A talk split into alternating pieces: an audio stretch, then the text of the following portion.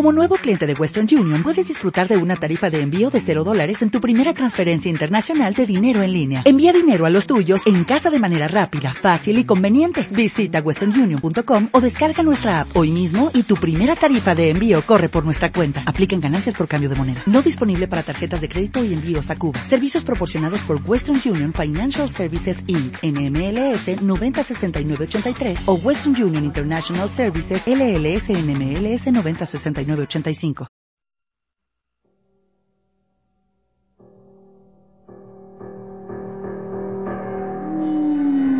Bienvenidos queridos amigos, hoy tenemos para todos vosotros una rebelión y mucha ciencia ficción.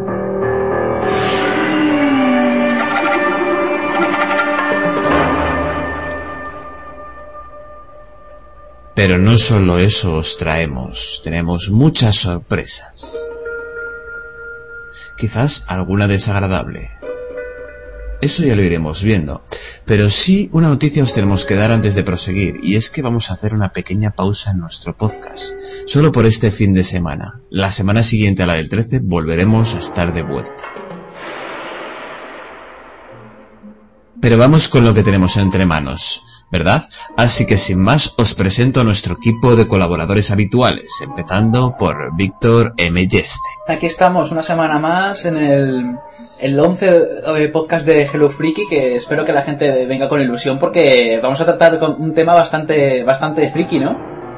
Sí, yo creo que sí, dentro de, de este mundo de la ciencia ficción está bastante, bastante bien visto el mundo de los simios, ¿verdad, Héctor? Pues sí, la verdad es que creo que es, es bastante interesante porque es un tema que al menos para mí era un poco desconocido y, y a raíz de este podcast me he puesto más o menos al día, así que yo creo que, saldrá muy bien. A ver si damos un poquito de más de información nueva sobre, sobre el planeta los simios antes de que la gente pueda ver este nuevo estreno y por ejemplo así Marta también pueda conocer un poquito más a estos simios, ¿verdad? Sí, a ver si aprendo algo de, de, los, de estos monitos, que pese a que son muy monos, no sé nada de ellos, soy una completa analfabeta sobre este tema, me avergüenza decirlo, porque además es, es una película que me interesaría ver algún día y quiero ver, quiero ver el reboot, la nueva. Y nada, eso, a ver si aprendéis vosotros los oyentes y yo también de paso. Y bueno, para poder ilustrarnos un poquito más en este planeta simio, nos hemos traído a un compañero de podcasting. Tenemos aquí al coronel Kurz de la órbita de Endor. ¿Qué tal, coronel? Pues muy bien, Asier, encantado de estar aquí en este tu programa. Eh, por dos razones. Primero, porque así os devolvemos un poco la visita que nos hicisteis en el nuestro, en concreto la que hiciste tú hablando de Pixar, y en segundo lugar para compensar de esas críticas feroces que hice a Harry Potter y que mucha gente en tu programa se, se ha sentido dolida. Bueno, bueno, ya lo vamos a ir arreglando, así entablamos mejor la amistad de estos dos podcastings y vamos comenzando ya con el podcast.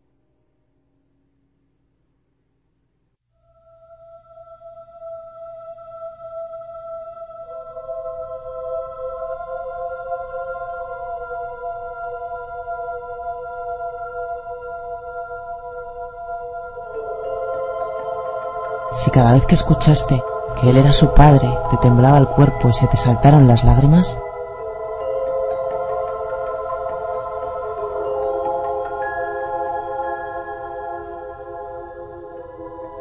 Si ves que cada vez el anillo te posee más,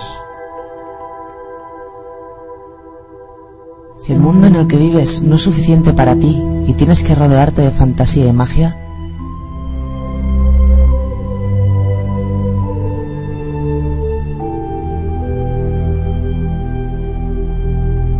si ves que cada día que pasa la gente de tu alrededor no se emociona con lo mismo que tú y miras en tu interior para encontrar una respuesta.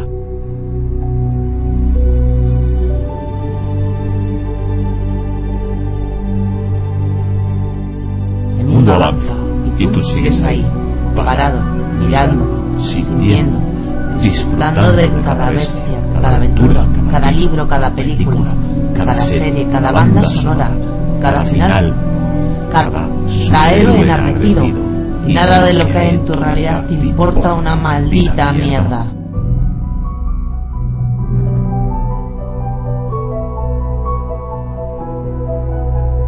No, no estás solo, solo eres un pobre friki más, perdido en la maraña de este mundo.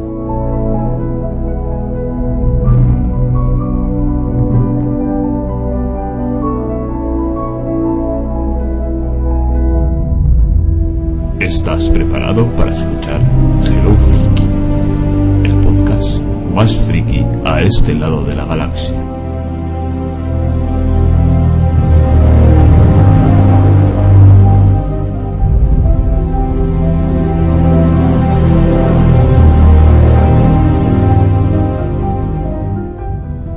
Porque otros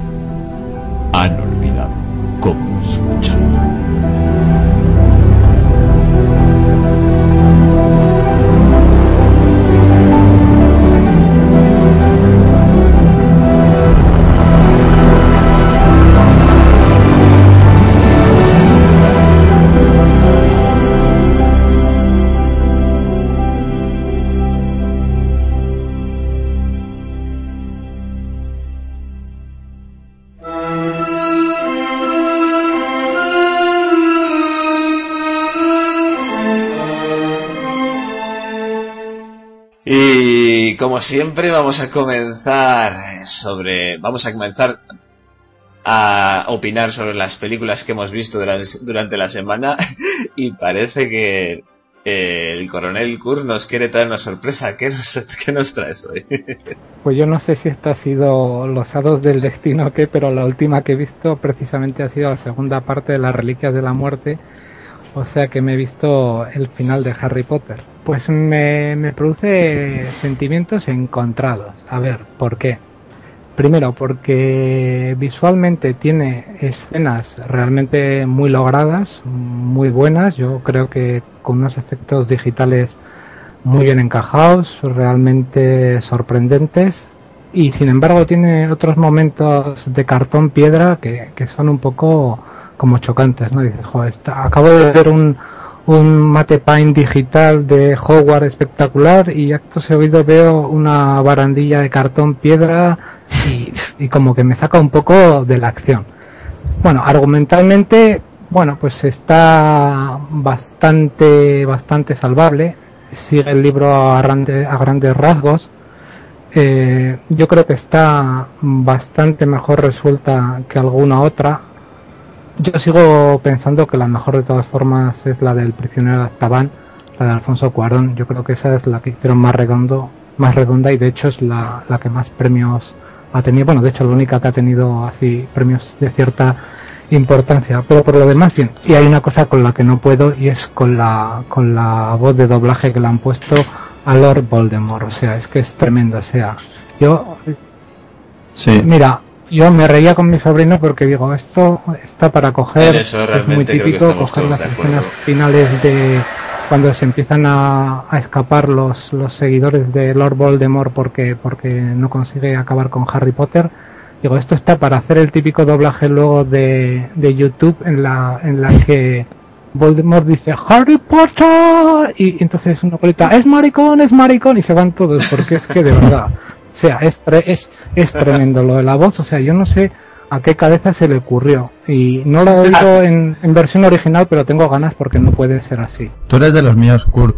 Que yo soy de los que piensa también que, que la tercera película es la mejor, la de Cuarón. Sin Mm, duda alguna, lo dije cuando hicimos el podcast y, y lo sigo manteniendo. No, no había encontrado todavía a alguien que pensase como yo en este, en este, en este podcast, porque vosotros me dijisteis que no. Pero bueno, me alegra que un, alguien como Kurt, Para mí es que no hay ni diferencias, que no se pueden ni comparar, en Ah, serio no. te lo digo, ¿eh? a mí me honra que un, que alguien como tú piense eso. Pelota. Yo quería hacer el siguiente inciso. ¿A alguien se le ha ocurrido qué hubiera pasado si Constantino Romero hubiera puesto la voz de Voldemort? que hubiera ganado muchos enteros, eso está clarísimo. No, ya, ya, pero que- ¿vosotros se lo imagináis? La voz de Darth Vader en, en Voldemort. Yo no sé qué pienso, qué pensaría, pero... Constantino Romero con el gran registro que tiene lo habría hecho Seguro. mejor seguramente que, que le ha Me puesto esa voz de Colombo Seguro, al, seguro. al pobre Voldemort que en vez de dar miedo es que parece sacado de locomía. Entre Sí. los gestos que hace y la voz es un julandrón. Bueno, pero Eh, hoy parece que Kurz ha venido un poquito más suave que el otro día en su programa. Eh, yo creo que le hemos dado un poco de miedo también nosotros. Que va, que va, que va, ¿no? O sea, yo te digo las, las cosas, yo reconozco lo, lo que hay, ya te he dicho, alguna parte efectos visuales increíbles y luego no entiendo por qué en otras cartón piedra. Yo creo que es eh, aparte de, del, del director que para mí no, no cuajó, David Yates es un poco, se le escapa un poco de las manos este este proyecto, pero bueno, no vamos a seguir con el debate, o vamos a continuar y en esta ocasión dejamos ya al coronel Kurz para continuar con Víctor, que, que ha visto esta semana. Bien, yo, a- debido al debate que tuvimos la semana pasada, que fue de, de Jim Carrey, eh, y a la recomendación de nuestro querido presentador de Yo, Yo Mismo y Irene. Yo me puse a visualizarla con Marta y la verdad es que me pareció una película que era entretenida al principio, luego se vuelve aburrida y al final acaba siendo algo normalito, que bueno... co- co- cogiéndola con pinzas, Vaya. vamos. Me pareció una película que era entretenida, pero dentro de su tiempo. Ahora mismo la veo y hay 4.000 películas más. Yo la verdad es que la vi hace mucho tiempo y lo que más me gustaba eran los cambios de, de humor de, de Jim Carrey. Sí, sí. No, está bien conseguido. Lo que pasa es que, no sé, es que es una más de Jim Carrey, no tiene tampoco mucho que... Utili- Utiliza demasiado también, como pecan algunas otras películas, humor de este así soez. En plan, yo le, ca- le acabé cogiendo manía en consoladores y de plástico. Te lo prometo, cada vez que lo sacaba me daba No, pero un eso, eso es muy de los de los directores, estos cómo se llamaban. Bueno, de lo- los hermanos Farrelly. Y no digo yo que sea culpa del pobre Jim Carrey, que ya tiene bastante con las caras que pone. Pero es que el encima el tipo de humor y tal, a mí se me hizo muy pesada. Yo no la terminé de ver, la terminó de ver Víctor por su cuenta. ¿Y qué tal el resto? Y, y yo, pues, eh, bueno, el, el resto te refieres al no, me refiero al resto, ¿O el el resto de- de estrenos que has visto esta semana. Bueno, el que, te- lo Bueno, que has eh, visto esta semana. Sí, a ver. Pues por un lado vi Los Pitufos 3D, Marta me convenció para verla y me pareció una película muy entretenida y dentro del género infantil una de las mejores que he visto y con eso quiero decir que no me aburrió en ningún momento, me, pa- me pareció súper entretenida y eh, Neil Patrick Harris que está en un papel totalmente distinto al de, al de How I Met Your Mother y me pareció que lo hizo muy bien. muy Ujú, bien. Sorprendente. Y sí, para acabar, anoche visualicé, como no, la primera película del planeta de los simios, la de 1968. Y me pareció muy buena, pero eso ya, ya, lo- ya lo comentaré luego. Eso, mejor. Porque ahora vamos con Marta, que me imagino que aparte de los pitufos habrás visto algo más, ¿verdad? Pues sí, pues sí, la de la de yo yo mismo e Irene, que ya he comentado un poquito lo que me pareció.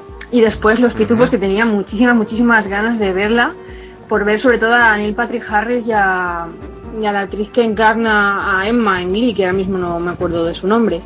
La verdad es que esta actriz hace el mismo papel prácticamente que el que hace en Glee.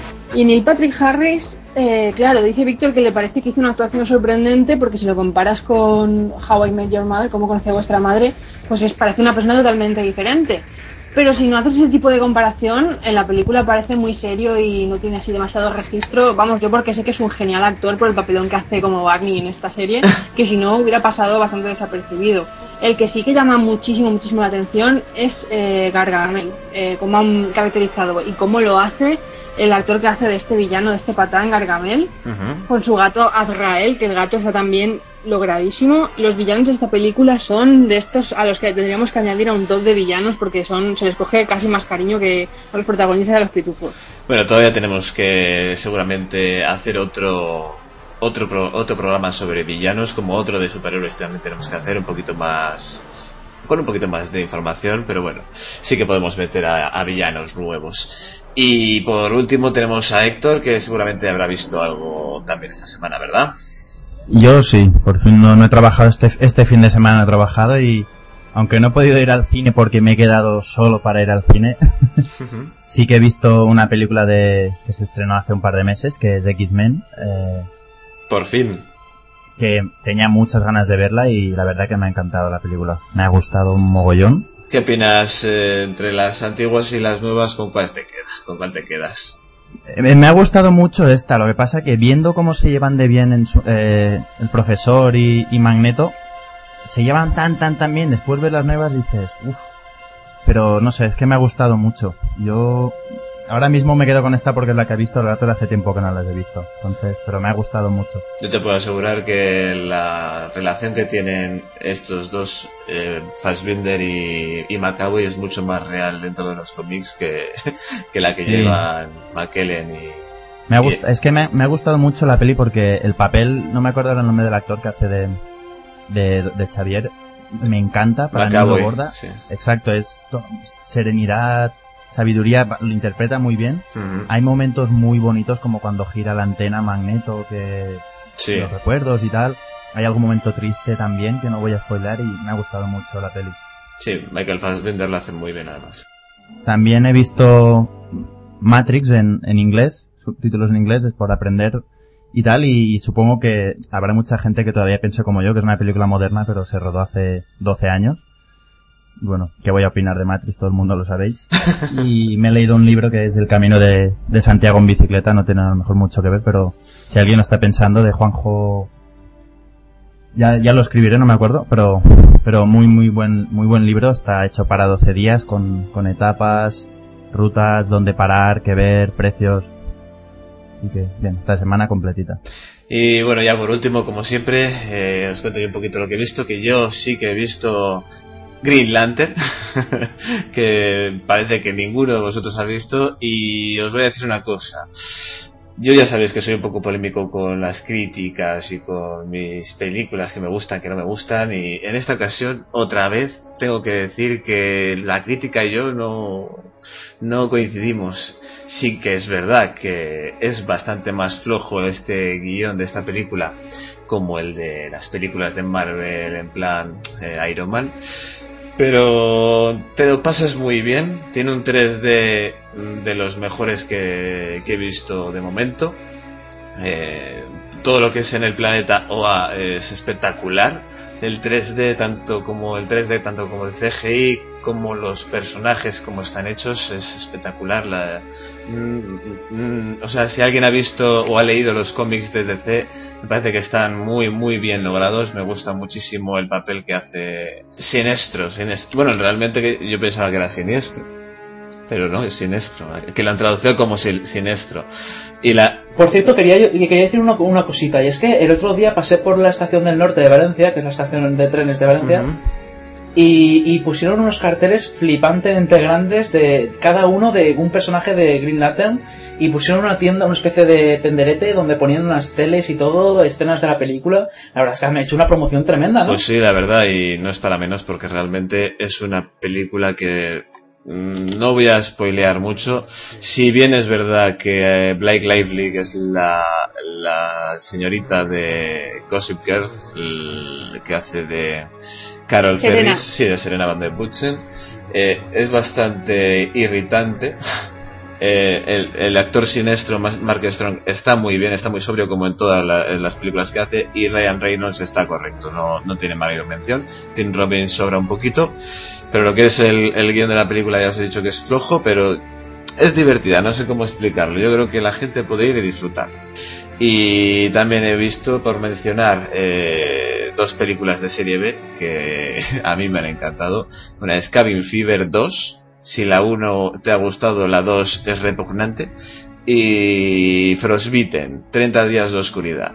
Nada que ver con 30 días de oscuridad, la película eh, de, de ¿De vampiros. Pero sí, bueno, se supone que es una parodia europea a este cómic y a esta, a esta película, pero la, la verdad es que es muy, muy, muy, muy divertida. Y bueno, vamos continuando ya con el podcast. Tenemos la primera banda sonora, que en esta ocasión es la banda sonora de Héctor. ¿Qué nos traes hoy? Bueno, yo voy a hacer un poco de trampa en esta ocasión porque es una canción que yo escucho mucho porque me encanta el piano y me relaja y es de Jiruma, se llama River, Flow- River Flows in You y aparece en una peli de Crepúsculo. Que yo no me gusta Crepúsculo, pero bueno, como me gusta la canción, se la meto por ahí a los friki oyentes que no tiene desperdicio. Es muy buena, muy, una canción muy tranquila y una pasada.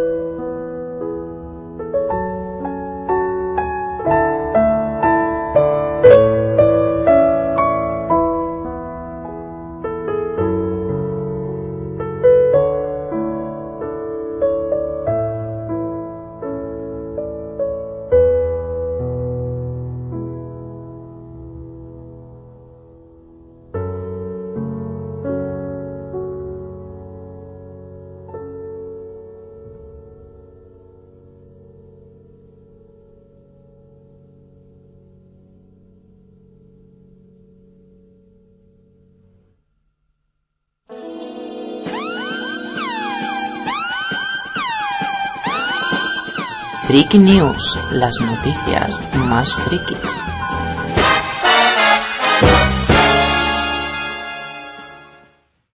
Vamos ya con, después de la banda sonora que nos ha traído Héctor, con las Freaky News. En esta ocasión empezamos por Víctor. Sí, porque resulta que el genio Francis Ford Coppola va a, re- a revolucionar la industria del cine con Twix. Resulta que este conocido director ha decidido que el formato de actual del cine está pasado de moda. Está, digamos que, falto de modernizarse un poco y va a estrenar una película llamada Twix que va a ser una especie de mezcla de teatro y cine. Y esto se explica de la manera siguiente. Y es que resulta que la mayoría del arte, según él mismo dice, la mayoría del arte hoy en día es grabado. Lo único que es en vivo son los conciertos y el deporte. Y desde el momento en que planteamos Twix pensamos que hacer una gira en un mes por, por unas ciudades de Estados Unidos en la que esté yo con mi equipo, con música en directo y realizar una versión diferente para cada audiencia. Básicamente es eh, la película la, la van a estrenar en los cines y, y según el público, según le apetezca también el director, va cambiando el, el final e incluso va a experimentar con su propia audiencia para ver qué es lo que la audiencia prefiere más, qué elementos puede probar más, mejor y bueno, yo pienso que es una, una, una propuesta bastante interesante. Esta película la protagonizan Bruce Dern, Elle Fanning, Da- David Paymer y Ben Chaplin y la han presentado en la Comic Con eh, de este año, por eso mismo os traemos todas estas noticias. Las escenas serán tanto en 2D como en 3D, y esto eh, Coppola lo hace en el siguiente inciso. No me gusta ver 3D con gafas. Me gusta Avatar, pero reconozco que me quité las gafas varias veces. No hace falta que toda la película sea en tres dimensiones. Sí algunas es- grandes escenas, pero no todo, y así se evita que te duele la cabeza. Así que él no solo apuesta por un nuevo formato de cine, si- sino que incluso apuesta por el 3D selectivo, en el cual solo en algunas escenas se, se emita en 3D. La verdad es que estas declaraciones que ha hecho Francis Ford Coppola me parecen bastante reveladoras, eh, no nada novedosas, porque para mí es algo que, que queda más que obvio. El 3D yo creo que se debería de implementar de otra manera, por ejemplo, en Linterna Verde se nota mucho que en las escenas de OA están perfectas, pero cuando están en el, en el planeta Tierra, pues dejan un poco de que desear. Entonces yo creo que incluso sobraría las gafas ahí. Y sobre lo que quiere hacer eh, la música en directo, me parece algo espectacular, que puede ser precioso, pero sería una pena que no lo, transportaran a- al viejo continente. Hombre, imagino que probarán primero allí, ¿no? En el lugar de origen de donde sale este fenómeno. Y si tiene éxito, pues lo traerán como todo, poquito a poco, ¿no? Aunque sea dos o tres años después. Hombre, yo el problema que veo es que Sí. si van los- el equipo, el director, etcétera, lo podrán emitir solo en, en inglés, porque si lo hacen en español, Seguro que hacen una versión Claro. con actores de aquí para aquí, seguro. Mi- miedo me Bueno, da. pues entonces puede ser. vale, eh, no comments. Pero sí que es verdad que las declaraciones me parecen. Y, y, bueno, a veces Coppola peca un poco de, de decir cosas que le pasan por la cabeza. Pero bueno, esperemos que alguna de estas eh, la lleve a cabo. Continuamos con nuestro podcast. Eh, la siguiente noticia nos la trae Héctor. Héctor, ¿qué nos traes? Yo voy a hablaros de, de, un, de un nuevo proyecto de Guillermo del Toro, de una adaptación que va a hacer de La Bella y la Bestia. Bueno, esta noticia es curiosa porque eh, salió a la luz hace poco y es que, como he dicho, va a haber un- una adaptación de La Bella y la Bestia y participará, se ha confirmado ya, la conocida Emma Watson. Por todos, todos sabéis que Emma Watson es la intérprete de, de Hermione en Harry Potter y, y bueno, poco le ha faltado cuando ha terminado la serie para encontrar nuevos proyectos y, y nada, ya saldrá en... Me parece una gran noticia para Emma Watson, la verdad, eh, continuar con, con Del Toro, ¿eh? Sí, sí, yo creo que es, es un gran... Es, vamos, un notición ya... sa- Era seguro que salen dos películas en My, My With Marilyn, que es un monográfico de, Mer- de Marilyn más o menos, y, otra, y otra película que es The Perks of, of Being a Wallflower. No, mi inglés yo... O algo por el estilo. Lo siento. Es que es un título muy largo y bueno, esta noticia ya es ya segura que sale y se intuye que hará el papel de Bella, evidentemente. Y yo al Pero el menos... pelo que se ha cortado bien podría ser de candelabro. Sí.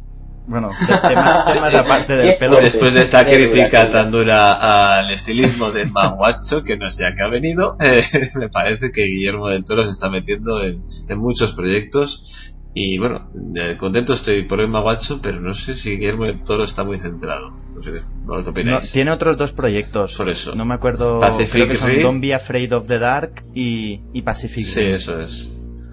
Y, pero bueno, yo sí que me da ganas por ver a Emma simplemente fuera de, de Harry Potter y con Guillermo del Toro. Yo- lo veo, lo veo un- Hombre, una versión de La Bella y la Bestia de, de, de Guillermo del Toro tiene que ser como mínimo interesante. Sí, por sí. eso, por eso me refiero. Y bueno, después de críticas varias al estilismo de Watson, que me ha gustado ese apunte de Marta, vamos a continuar con la... Y en el, que, en el cual secretamente casi todo el mundo estaba de acuerdo. Hay que decirlo. Sí, ciertamente. Ah, luego me, luego me lloverá gente queriéndome matar, fans de Watson. Vamos con la siguiente noticia, que esta vez, en esta ocasión os la traigo yo, y es directamente el espectacular tráiler que eh, hemos traído de Spider-Man. En esta ocasión no es una noticia en sí, sino pues un, compendio de noticias del Comic Con, aparte del, del tráiler tan espectacular que ya tenemos en la página web de Hello Freaky, que encima tenemos el tráiler en español en, HD. Eh, también tenemos eh, unas eh, declaraciones bastante sorprendentes de Andrew, de Andrew Gar- Garfield. Eh, le veo bastante cabal dentro de, de lo que hace y, y que no muerde la mano que le da de comer. En este caso, lo primero que me sorprende es la declaración que ha dicho que haría este papel durante el resto de su vida. Me parece espectacular la declaración. Y luego, algo curioso me pareció que en la, en la presentación llegó de forma eh, totalmente inaudita al Comic, al Comic Con, porque fue eh, vestido de como fan de Spider-Man y se colocó frente al micrófono mientras el resto de fans estaba totalmente asombrado.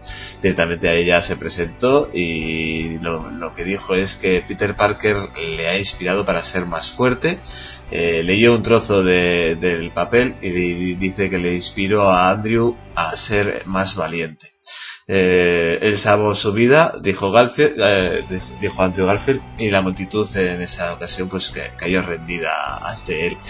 La verdad que me parece un, un- actor que está en auge después de la red social, es de lo mejorcito.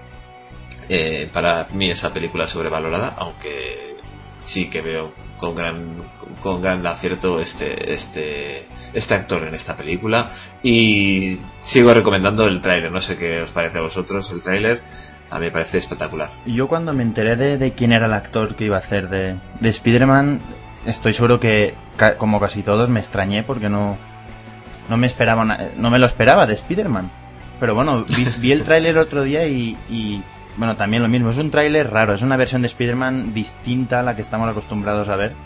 Pero tiene Más muy buena oscura, pinta. ¿verdad? Sí, sí, es un tráiler, es, un- es distinto. Para quien no lo haya visto, se lo recomiendo porque no se lo espera seguro.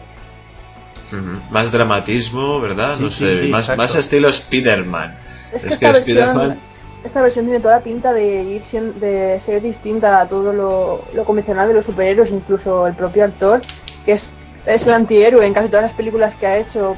Parece que, que puede ser mucho más profunda y, como dice Asier, más dramática. Es que Spider-Man es así, eh, lo que no le pase a él no le pasa a nadie, aunque él lo- aunque él se lo toma de una manera bastante cómica, se le pasa, si le pasa a cualquier otra persona, las las conjunciones eh, universales que pasan para que eso le pase a él, eh, cualquier otra persona se suicidaba. Sí, pero yo creo que es una versión distinta a la que estamos acostumbrados de, de Tommy Maguire, de así un poco paleto, y que lo hablamos en su día, que Marta dijo esa gran frase de eh, fiesta sábado noche y, y tal, es distinto a eso, creo yo, es más oscuro, más, más sacrificado, no sé si más real, pero... Yo sé, a mí me pica la curiosidad de ver qué piensa Víctor. Sí, a mí yo pienso que esta película va a estar muy bien. Yo fui de los primeros que me, que marqué, me, me desmarqué por mi escepticismo hacia esta película porque la verdad es que pensaba que iba a ser un fiasco. Y luego cuando iban saliendo imágenes, trailers y encima también conocí en la red social a Andrew Garfield, me pareció, vamos, que la iba subiendo de un caché tremendo. Y en Nunca me abandones, no os olvidéis. Sí, sí, Sí. sí, que también ha- hizo un papelón tremendo. Y por otro lado, el hecho de que Emma, Emma Stone haga de, de Gwen Stacy, a mí me parece que va a hacer un, un papel tremendo, porque me, pare- me parece que es la, pe- la actriz perfecta para el papel. Yo he leído Sí, los cómics, que sí. he leído los cómics, he visto su caracterización de, de rubia, etcétera, y la veo perfecta. Perfecta Y para sacarte también- de quicio. No. bueno, para ti, para ti. Bien, y, y dejemos también no sé, hoy está Marta Pletórica con las actrices. Vamos a continuar. Vamos a continuar precisamente con la noticia de Marta. ¿Qué nos traes? Pues os traigo la sinopsis oficial de Oz de Great and Powerful. Pues bien, como os contamos hace unos meses, el remake del Mago de Oz, esta película de 1939, se está llevando a cabo por parte de Sam Raimi. Y tras los pequeños problemas que ha tenido con la elección de reparto y, el mismo reparto de protagonismo entre los actores que, que habían escogido para el elenco, por fin sigue en marcha el proyecto y por fin tenemos también una sinopsis oficial. Pues esta película imagina los orígenes del personaje creado por el Frank Baum, el mago de Oz, y se centra en la vida de Oscar Dix, que está, interpretado por James Franco, un pequeño mago de circo con muchas dudas morales, que es lanzado desde su Kansas natal a la vibrante tierra de Oz. Y entonces cree que le ha tocado la lotería. La fama y el dinero están solo un paso de él, hasta que conoce a las tres brujas, Teodora, interpretada por Mila Kunis, Eva Nora, que será Rachel Weisz, y Glinda, Michelle Williams. Estas tres, estas tres brujas no están muy convencidas de que ese sea el gran mago que siempre han estado esperando. Y de mala gana, Oscar debe enfrentarse a los problemas que surgen en la tierra de Oz y a sus habitantes, de los que tendrá que diferenciar quiénes son buenos y quiénes malos antes de que sea tarde. Poniendo sus artes mágicas al servicio de la ilusión, Oscar se transforma no solo en el gran mago, en el gran y poderoso mago de Oz, sino también en un hombre de bien. Pues nada, viendo el, estelar reparto que ha escogido Disney, eh, parece que el argumento está bastante interesante, ¿no? A, mí, sinceramente, el reparto me, atrae. Todo lo que sea de Oz eh, me parece bastante curioso e interesante de ver, pero bueno, yo estoy aún escéptico por, todo lo que está ocurriendo, porque también se habló de Robert Downey Jr. y tal, bueno, está viendo un baile de cosas que hasta que no se siente un poco el tema yo no quiero mirar demasiado sobre ello. Ya, además que James, James Franco como mago de Oz, no sé, no sé, no me llama, no me pinta yo ahí mucho, no, no le veo yo mucho Es raro. Tened en cuenta que es un joven mago y tiene que ser, ser, torpe y así chulillo y que se cree que se va a comer el mundo. Y para eso James Franco es estupendo. Sí, sí, en eso tiene razón. Y bien, hacemos un pequeño parón y continuamos con el debate.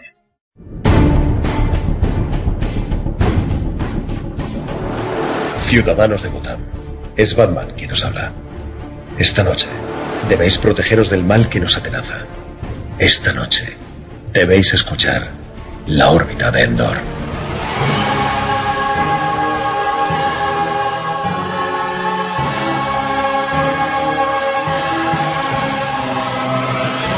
La órbita de Endor, un programa dedicado a la fantasía, la ciencia ficción y derivados en todas sus vertientes. Cine, libros, cómics, videojuegos, manga y anime, juegos de rol, merchandising y mucho más, en un formato fresco y original. Con el mejor equipo de colaboradores y entendidos en diferentes materias, dirigido por Antonio Runa. La órbita de Endor. Mucho más allá del simple friquismo.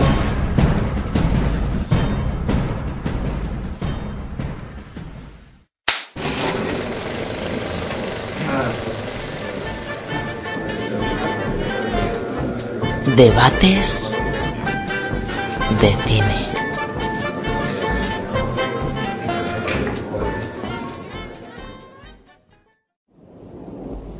Este será mi último informe antes de que lleguemos a nuestro destino. Hemos colocado los dispositivos automáticos y estamos a merced de los computadores. Mis compañeros duermen profundamente dentro de las cámaras. Yo me acostaré enseguida. Dentro de una hora hará seis meses que partimos de Cabo Kennedy. Seis meses en el profundo espacio. Es decir, según el sistema solar. Según la teoría del doctor Hansley sobre el tiempo en un vehículo que viaja casi a la velocidad de la luz, la Tierra ha envejecido cerca de 700 años. En tanto que nosotros apenas hemos envejecido. Puede que así sea. Lo más probable es que los hombres que nos ordenaron hacer este viaje hayan muerto y desaparecido. Ustedes, los que me escuchan ahora, son de otra generación. Y espero que mejor que la nuestra. No siento tener que dejar atrás el siglo XX. Pero hay algo más aún. Si alguien me escuchase, no se trata de nada científico, es totalmente personal.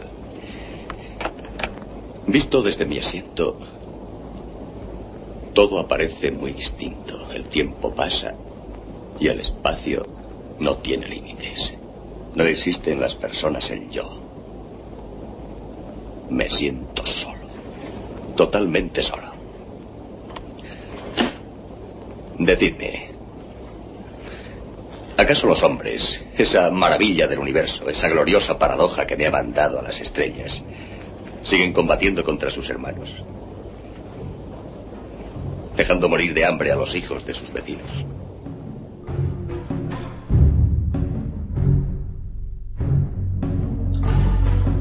Bien, continuamos con una de las secciones favoritas de nuestro público y es que tenemos el especial. Esta semana, como os hemos anunciado, va sobre monos la cosa, más bien sobre simios. Tenemos el debate del planeta de los simios.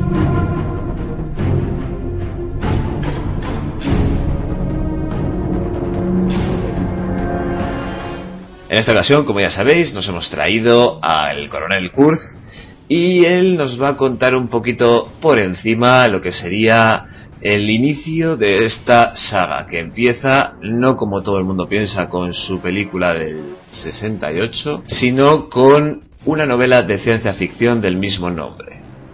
Coronel, ¿qué nos puedes contar sobre esta novela? Pues sí, tal como has dicho tú, de hecho una novela de cinco años anterior, de 1963.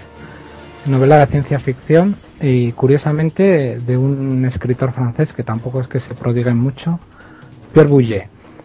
168 eh, páginas aproximadamente. Mm, yo, si la tengo que calificar, la calificaría de un tanto infantil, de demasiado plana, de tener muy, muy, muy, muy poca acción y de ser bastante previsible. Aunque no voy a contar exactamente cuál es el argumento porque es perder el tiempo, eh, sí tengo que decir que en estos, en este caso y, se da pocas veces, la película es muchísimo mejor que el libro, eh, porque ya te digo, el libro prácticamente no tiene acción. De hecho, la única parte interesante, entre comillas, lo interesante del libro es que dos de sus protagonistas principales, mm, que son un periodista y un, y un profesor, toman dos posiciones totalmente distintas frente a la nueva a la nueva sociedad de, simios que descubren, ¿no? Entonces, mientras el, periodista pues intenta unirse a esa civilización, porque esto sí que hay que decirlo, en la novela los monos eh, que se nos presentan son una civilización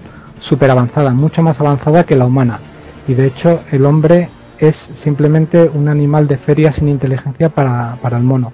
Esto se intentó hacer también en la, película, pero como iban tan caninos de presupuesto, dijeron, mira, aquí no podemos dar mucha tecnología. Entonces, ¿qué hicieron? Justo lo contrario, decir, bueno, pues vamos a poner que los monos dominan al hombre, pero casi en una sociedad, pues casi no prehistórica, pero sí bastante anticuada. Bueno, pues como decía, uno de los protagonistas de la novela, que es el, periodista, intenta integrarse en la, en la sociedad esta de los monos, de hecho incluso intenta tener sexo con, con una de sus protectoras simias, que por cierto lo, lo, rechaza por feo. y, porque claro, le da un rechazo ahí interespecífico, ¿no? Y mientras... Tiene que ser duro, ¿eh? Sí, tiene que ser muy duro. y mientras que el otro personaje, el profesor, hace la posición totalmente contraria. Acepta el destino del hombre y acepta que la evolución es lo que es y que el mono en ese momento es superior. Pero ya te digo, no hay mucha acción, de hecho hay muy poquita acción y es sobre todo una novela muy influida por todo lo que son las tesis evolucionistas. Sí, yo te soy sincero, lo estoy empezando a leer. No llevo muchas páginas, la verdad, porque para ser una novela tan corta me parece pesada de leer, no por eh, que sea pesada la lectura, sino porque, como tú dices, es bastante infantil y tiene cosas que incluso te sacan de quicio.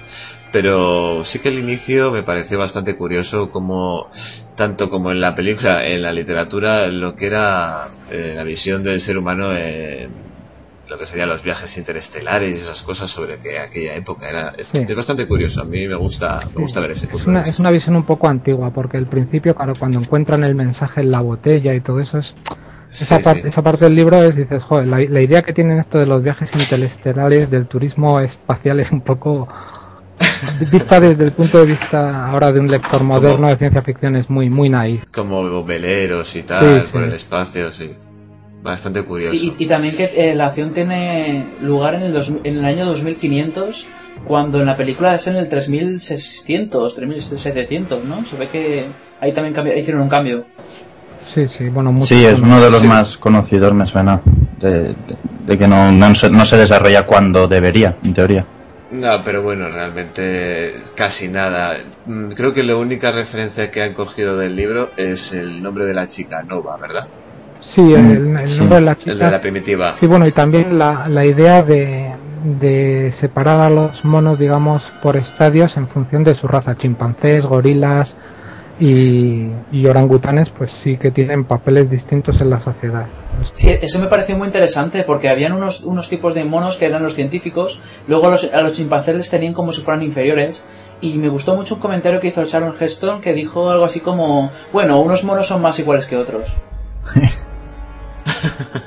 Bueno, Charlton Heston es para darle de comer aparte, la verdad. Bueno, de, todas formas hay que tener en cuenta que esta película, y es otra de las críticas, ya nos pasamos a la película, la película del 68 es una película que se hizo durante la Guerra Fría, entonces sí que, sí que hay mucha gente que ha visto en eso un, un reflejo incluso de, de la propia Guerra Fría, como diciendo, bueno, al final la, la sociedad de los monos es un poco una sociedad como comunista. A mí eso ya me parece un poco traído por los pelos, pero bueno, lo comento. Sí.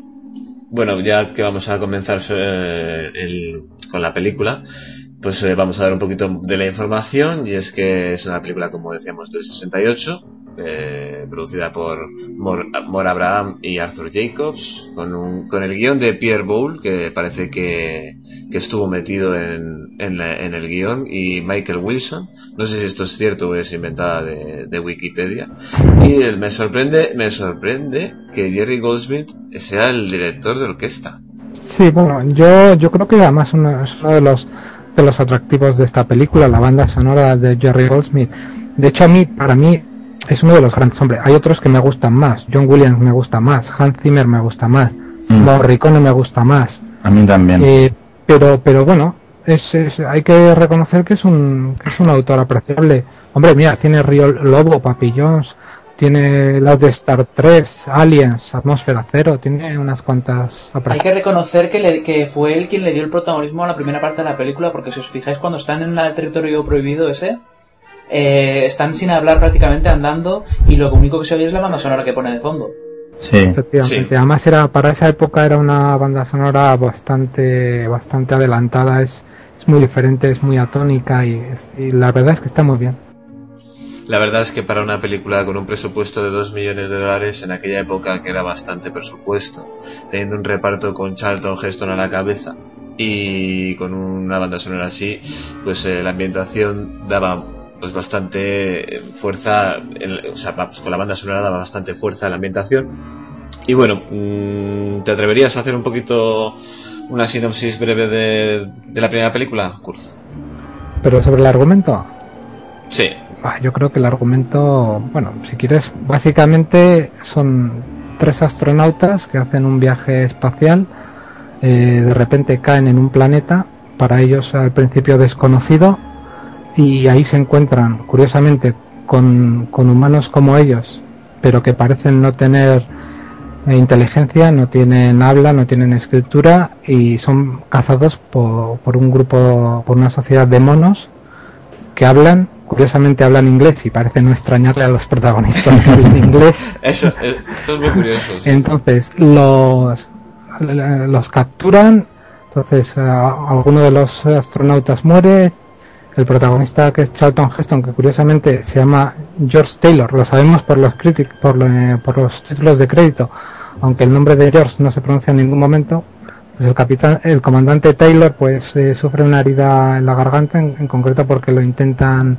amarrar con unas sogas, entonces no puede hablar, pero hace gestos como que quiere hablar y entonces eso llama el interés de, de una científica simia.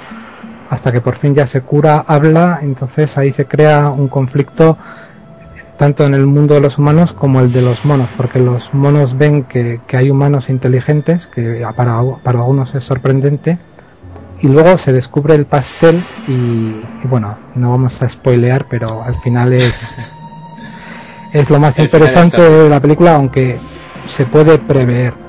de hecho, mira, eh, curiosamente lo que comentábamos del tema del inglés, joder, vas a un planeta, caes en un planeta, no te extraña que haya humanos, lo primero, no te extraña que los monos hablen inglés. Bueno, eso por ejemplo la novela está mucho mejor trabajado, ¿por qué? Porque los monos tienen un lenguaje propio y de hecho los visitantes que llegan allí, los que he comentado antes, aprenden el lenguaje de los monos. Por eso ya sospechan menos de si están o no donde deben estar. Pero bueno, en general la película, a ver, es una película que para la época pues estaba muy bien, o sea, tenía su acción, tenía su intriga. También tiene algunos momentos eh, de pensamiento un poco profundo, ¿no? También se hacen preguntas. Curiosamente entra de lo que entonces era muy típico tanto en, la, en las películas de ciencia ficción como en las novelas de ciencia ficción, que son los, los futuros distópicos. Distópico es lo contrario de utópico, es un futuro en el que las cosas, en vez de ir a mejor, pues han ido a peor.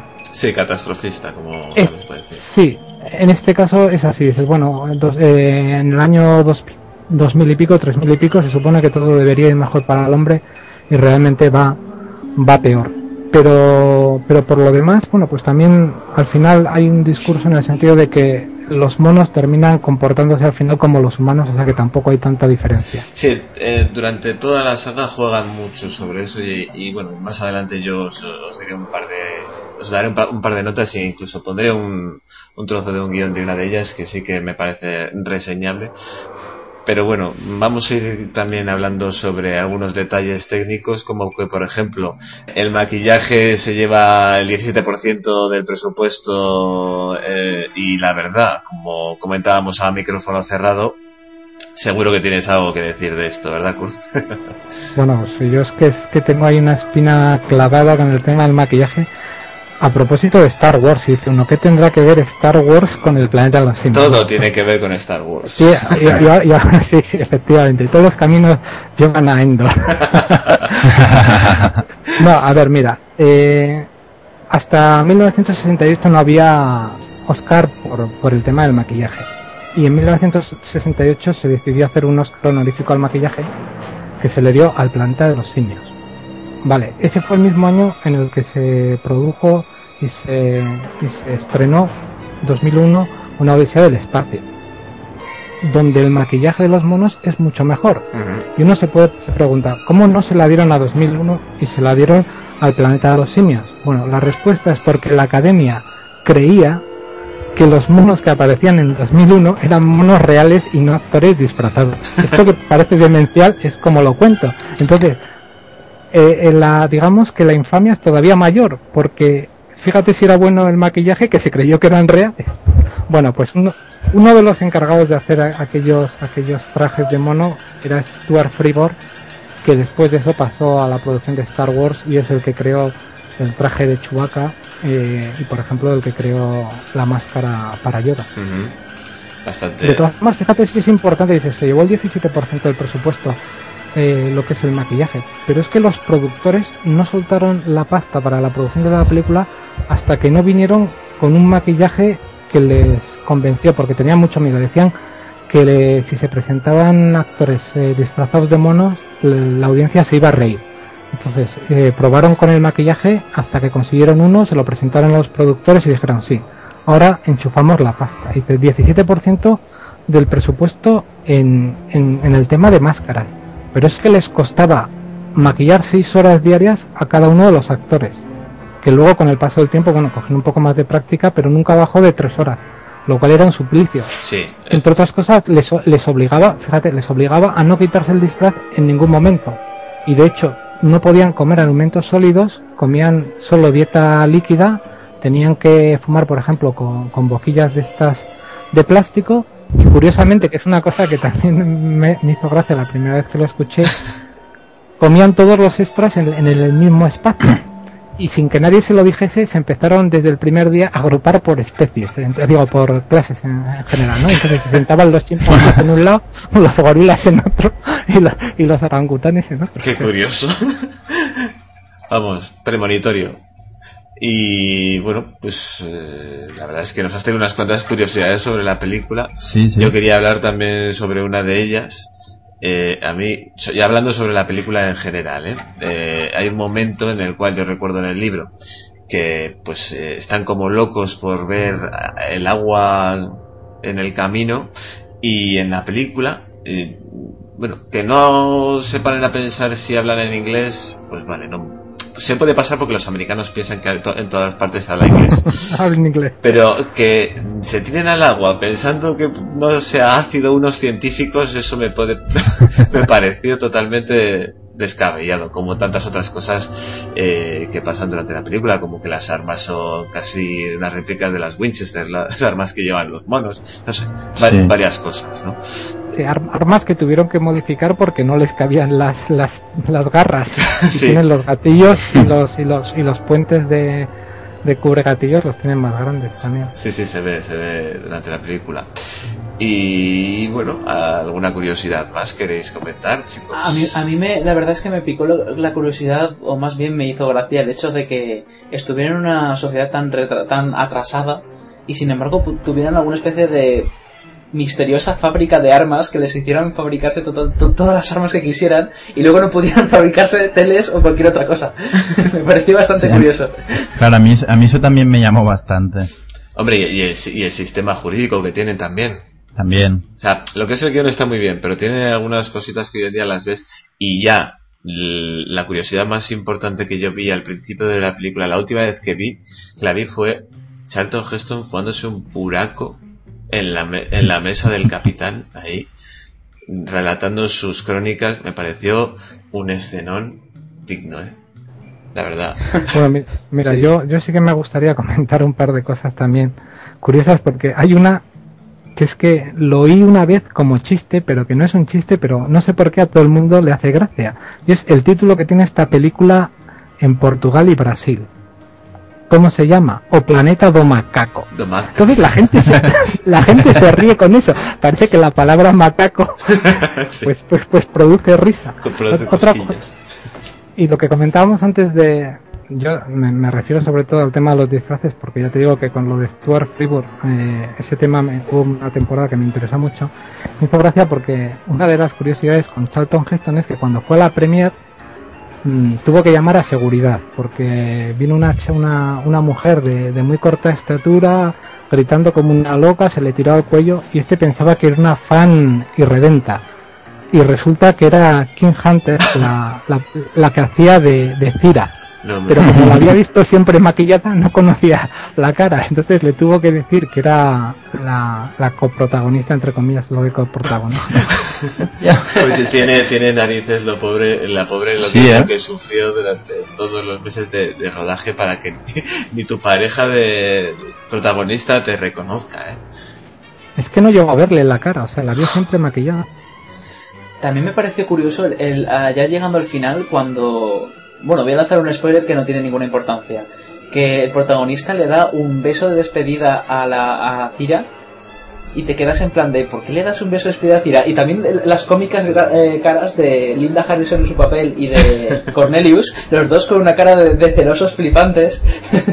y me parece una escena muy graciosa en plan de ¿pero por qué le das el beso de despedida en la boca? O sea, es, el morbo de los 70, yo creo que es la, época de del destape este tipo de cosas.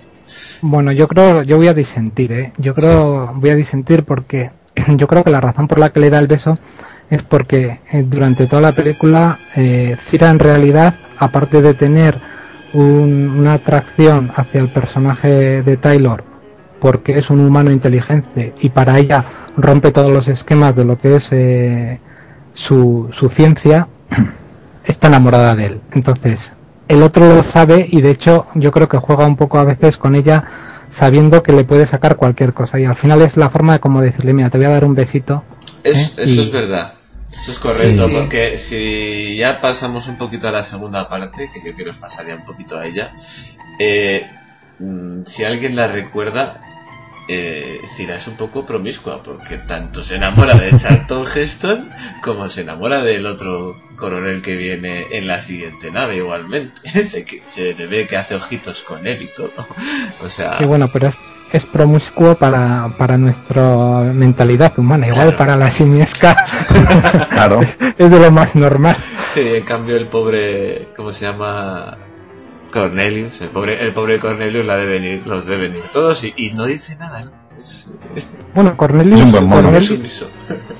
Cornelius, que según el guion, aunque no queda muy claro en la película, Cornelius es en realidad marido de, marido entre comillas lo de marido, pareja estable de Cira. Y de hecho le sí. cambiaron el le cambiaron el nombre, porque nosotros lo, llam- lo conocemos por Cornelius, pero porque hicieron aquí un error en la traducción como suele ser muy habitual, porque en realidad no se llamaba Cornelius, ¿Cómo se llamaba? era Aurelio. ah, Aurelio. sí, es verdad. Es Ah, verdad, hostia. es verdad, en- en Entonces era Aurelius, Aurelius y alguno que no tenía ni idea de, de latín dijo Aurelius, pues era Cornelio. no, es verdad, en la tercera le llama, creo que le llama Aurelio. En la tercera película, porque la- eh, eh, estos dos personajes son cuasi protagonistas durante las tres primeras películas. Yo, Eh. la, yo la vi en versión original y decían Cornelius. ¿Sí? Sí, sí, yo la vi, la vi en versión original y creo que decían Cornelius. Y de- además en el subtítulo del DVD y todo también decían Cornelius. Pues puede, puede, puede ser, ya ahora mismo yo tampoco estoy... Yo sé que en, en alguna de las versiones dicen Cornelius, Aurelio, sí que es verdad que hay, hay alguna confusión ahí. Como La punto final que, que- como punto final quería añadir que hay una escena en la que los tres de la corte, de los tres que actúan de jueces, uno se cubre los ojos, otro la boca y otro los oídos. Sí. Y, y parece Sí. ser que es una especie de escena que recuerda a los tres monos sabios. Sí, es- es- No sé. es- eso suele pasar mucho. Cuando hay monos de por medio siempre salen los tres monitos. esos. Sí, pero lo de taparse los ojos y, y tal, es- la justicia tiene que ser ciega, sorda y es por eso. Sí, Sí, sí, sí, sí, sí. Bueno, eso fue, fue precisamente, es como decís, está, está sacado y, y hecho el proceso así durante el juicio. Y eso fue una cosa que, que se pusieron de acuerdo, de hecho, Charlton Heston y el director Franklin Schaffner. Y, lo hicieron y lo hicieron precisamente por eso porque Charlton Heston le comentó pues que había visto las estatuas estas de los de los monos y a este le pareció curioso y, por- y lo hacen durante el juicio aunque es bastante sutil entre comillas no es una cosa muy evidente pero se ve que uno se tapa los ojos otro los oídos y, y otro la boca. De todas formas lo, lo que decíamos antes de Cornelius que es que lo he dicho justo al revés. Cornelius es el nombre que tenía en la versión original y Aurelio es el, el nombre que, que tradujeron aquí. Si uno coge ahora un DVD normal en la traducción es cas- castellana, lo corrigieron, pero la primera vez que se estrenó la película tradujeron Cornelio por Aurelio. Yo sé que es verdad, recuerdo que en alguna de ellas le llaman Cornelius y en alguna otra le llaman Aurelio. Eso sí que lo puedo, lo puedo decir porque las he visto recientemente.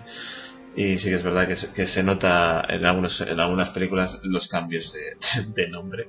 Y reci- eh, refiriéndonos a lo de los tres monos, eh, sí que es verdad que lo, hace, lo intentan hacer sutil, pero dentro de la sutileza para mí queda un poco ridículo en ese momento. ¿eh? En ese Sí, sí, momento, yo, yo también me fijé y me, me picó la curiosidad. Y ahora cuando, cuando lo he cuando lo he visto he dicho, anda, pues mira, era por eso. Y yo también quiero, quiero, quedar, quiero dejar claro que aunque le esté, esté criticando a muerte esta película, eh, a mí me encantan. ¿eh? Me encantan todas, aunque sean bastante malas en general. A mí el, el- bueno, la primera es, es muy correcta, está muy bien. Eh, es más, para mí lo único que no se salva demasiado es la actuación de Charlton Heston, que para mí es un actor que sobreactúa mucho, y eso que me gusta Jim Carrey, eh, son cosas de la vida. pero bueno, eh, sí, son ironías de la vida, pero bueno, eh, hay cosas que, pues, no sé, a mí Kirk Douglas de aquella época me parecía mucho, mucho más grande, no sé. Y vamos, eh, siguiendo con la segunda parte, vamos a mencionar un poquito el resto de las películas un poco por encima, ¿qué os parece? Eh, esta ya es de del año 70, solo tardaron un año en hacerla. Eh, continuó la historia simplemente con que una segunda partida de astronautas que fueron a buscar a la primera, eh, en, esta, en esta ocasión los, lo- el reparto estaba hecho por, eh, por el trío James Francis, eh, King Hunter y Ma- Maurice Evans. Eh, en este caso, pues otra vez realmente es el principio es calcado a la, a la primera película, pero va buscando a Taylor y el protagonista y se encuentra con Nova, Nova que le ayuda a encontrar de nuevo a Taylor y yo creo que lo más curioso de todo esto es el final de la película cuando se encuentran a la, a la raza humana evolucionada.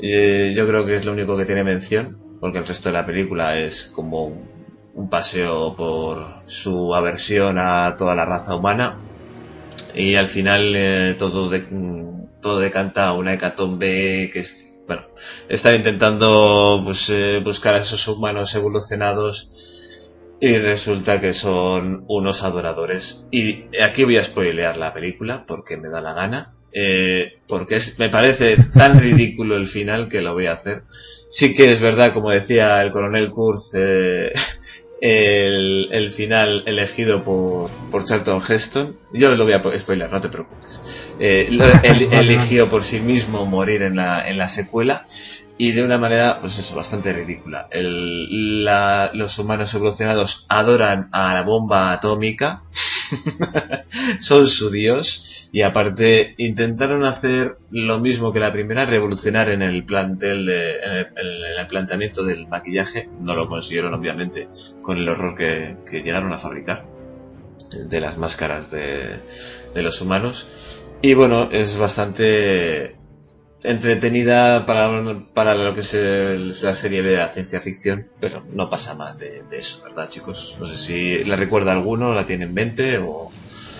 Bueno, yo lo yo que no te comentaba, yo lo que te yo sí la he visto, yo lo que te comentaba, uh, que ya las has apuntado un poco, te comentaba antes de, de iniciar la grabación, que para muchos el gran valor de esta película es que, es que matan a Charlton que, es, que es algo que ahora posteriori mucha gente con eso de la Asociación Nacional del, del Rifle y tal, pues, pues desea, ¿no? Sí, sí, por supuesto. Pero bueno, más allá de eso, de hecho lo, lo, lo hizo como contrato, porque cuando se le dijo que hiciese una precuela, o sea, de una precuela, una secuela, él dijo que participaba en un segundo proyecto siempre y cuando su personaje muriese para que quedase claro que no podía aparecer en, en más si se hacía ya se olía la tostada de que podía haber más. Uh -huh. Y bueno, lo mataron y ahí está. La verdad, coincido contigo, el, el, final allá con esa bomba atómica que además sale allá tumbada, que es como un gran símbolo fálico de sí. dorado, dorado además, que parece que lo han cubierto con pan de oro y tal, pues es bastante, bastante triste. La referencia fálica me ha, me ha gustado mucho, es que es evidente. Si la, el, el, la, la persona que vea esta película da la evidencia ante ello. Yo no la he visto, pero la verdad es que después de ver la primera película vi el tráiler y bueno, vi esto de que los, los humanos super evolucionados y que parecían adoradores de algo que ahora me habéis spoileado pero que yo no lo sabía. Y sinceramente con ver el tráiler ya me quedé un poco a cuadro, ese plan de... Ya con la segunda se les fue la, la pinza, vamos, totalmente. Si vamos con la tercera, que es Huida del planeta de los simios. Aquí ya vamos un poquito viendo por dónde van los tiros, ¿verdad? En este caso, pues como os comentaba, eh, si sacan de la manga un tercer científico eh, que es Milo, que se supone que coge la primera de las naves que cae en un, en un lago y él solito coge y no se sabe cómo, la carga fuera, la saca y la hace volar con Cira y Cornelius y se los lleva y hacen un salto atrás en el tiempo mientras ven explotar el planeta Tierra desde la ventana de, de, de la nave. ¿Qué os parece este inicio de película? Pero, pero viajan atrás en el tiempo, ¿por qué? O sea, quiero decir, entiendo que viajan hacia adelante en el tiempo Hombre. por el viaje en el, en el, al, al, al, velocidad de la luz, pero ahora... Es, es, es, es casualidad y, y, es también preparar eh, el final, porque esto es, es, una pescadilla que se muerde el rabo. Tú te cuenta que, que, que, tienes que llegar y dices, vale, tú empiezas con, con, un planeta en el que los humanos eh, son prácticamente analfabetos y los monos son inteligentes. Vale, vamos a hacer el super spoiler que no creo que importe. Resulta que ese planeta que crees que es extra, extraterrestre al final es la Tierra, ¿no? Dices, ¿y cómo ha ocurrido esto? Bueno, pues vamos a traer unos monos inteligentes al pasado de la Tierra y para eso utilizamos, se me, se me entiende, ¿no? Sí, la idea. O sea, este sí. viaje, este viaje que hacen, van a la Tierra y entonces son el germen para la evolución del mono que luego llegará a... Sí, es como la historia... todo. Es como la historia de Kyle Reese en Terminator.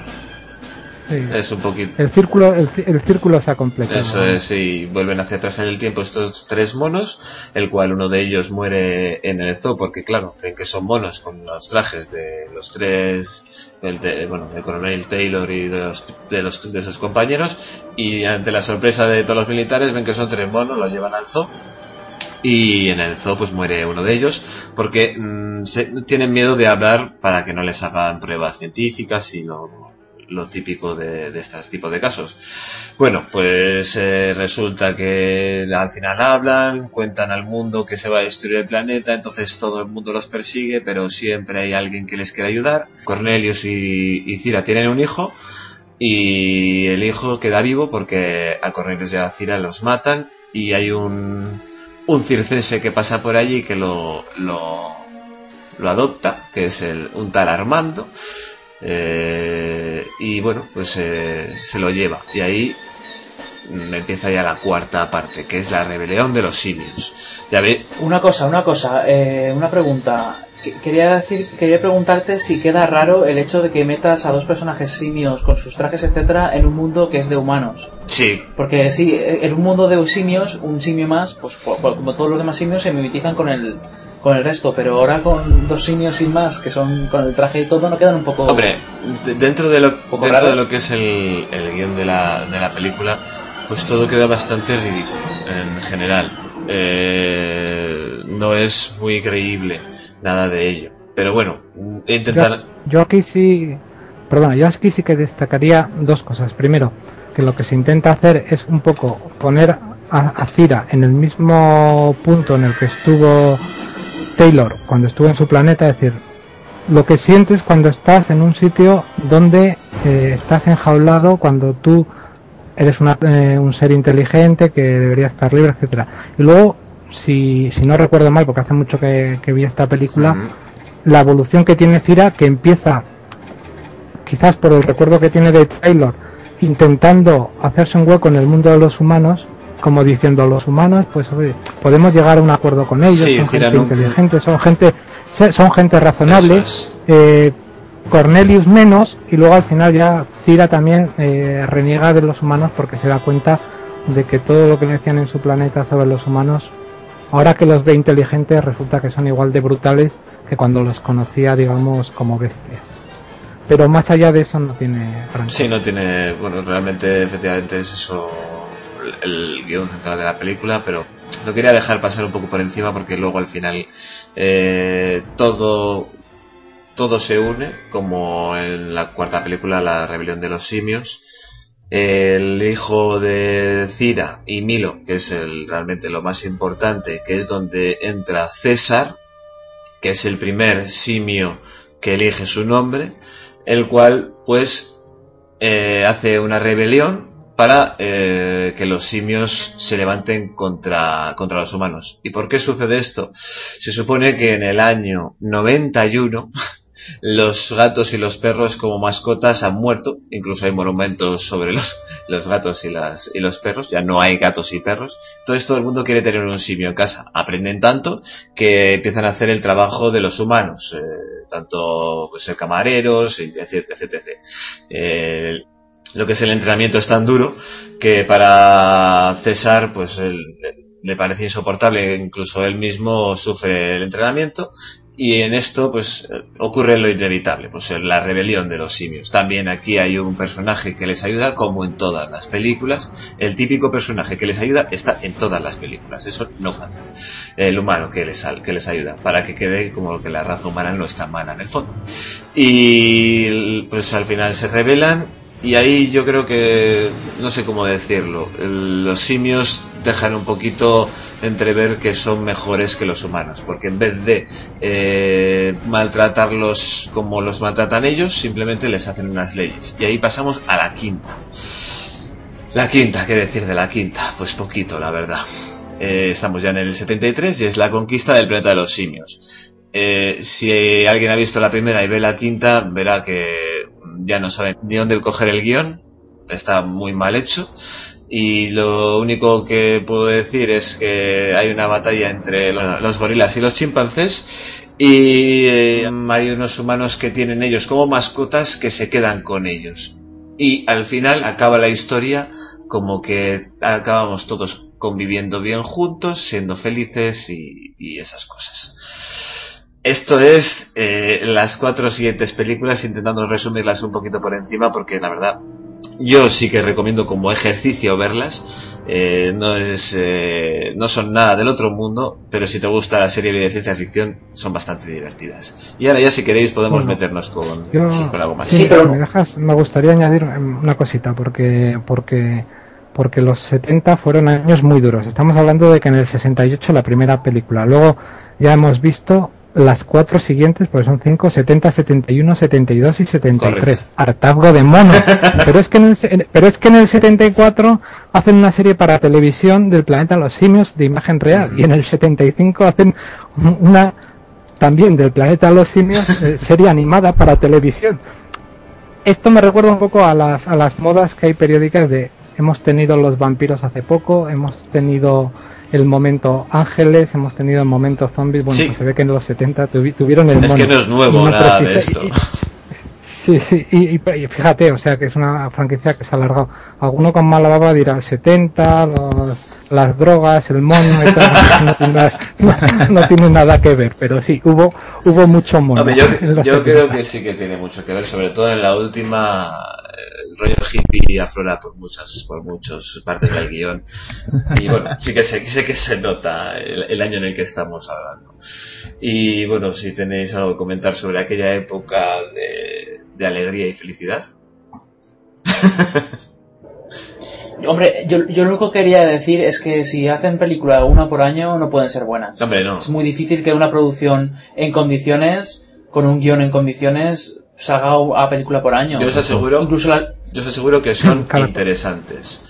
Malas como películas son, eso os lo puedo asegurar. Y sobre todo la última, la última es casi intragable.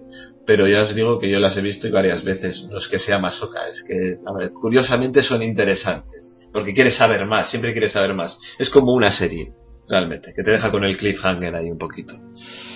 Bueno, y, y descansamos del 75 y nos vamos al 2011. Antes de ello, vamos a hacer una pequeña pausa y volvemos enseguida.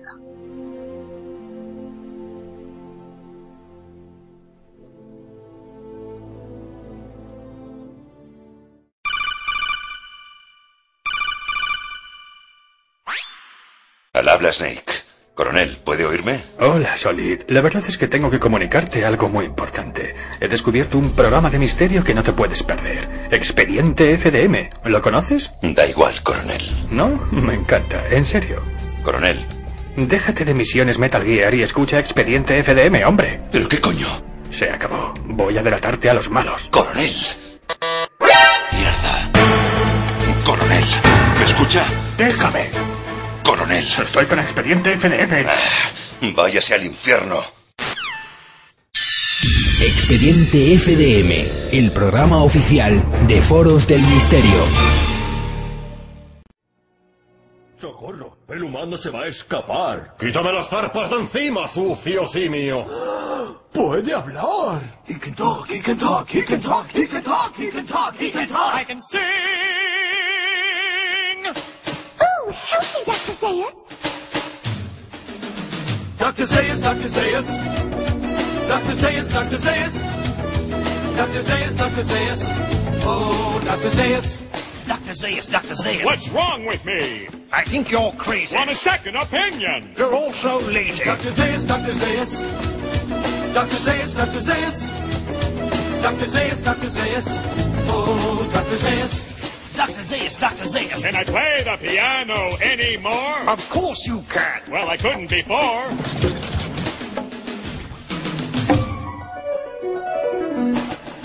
Esta obra lo tiene todo. Mm, como me gusta el auténtico teatro. I hate every ape I see, from chimpanzee to chimpanzee. No, you'll never make a monkey out of me. Oh my God, I was wrong. It was Earth all along. You finally made a monkey. Yes, we finally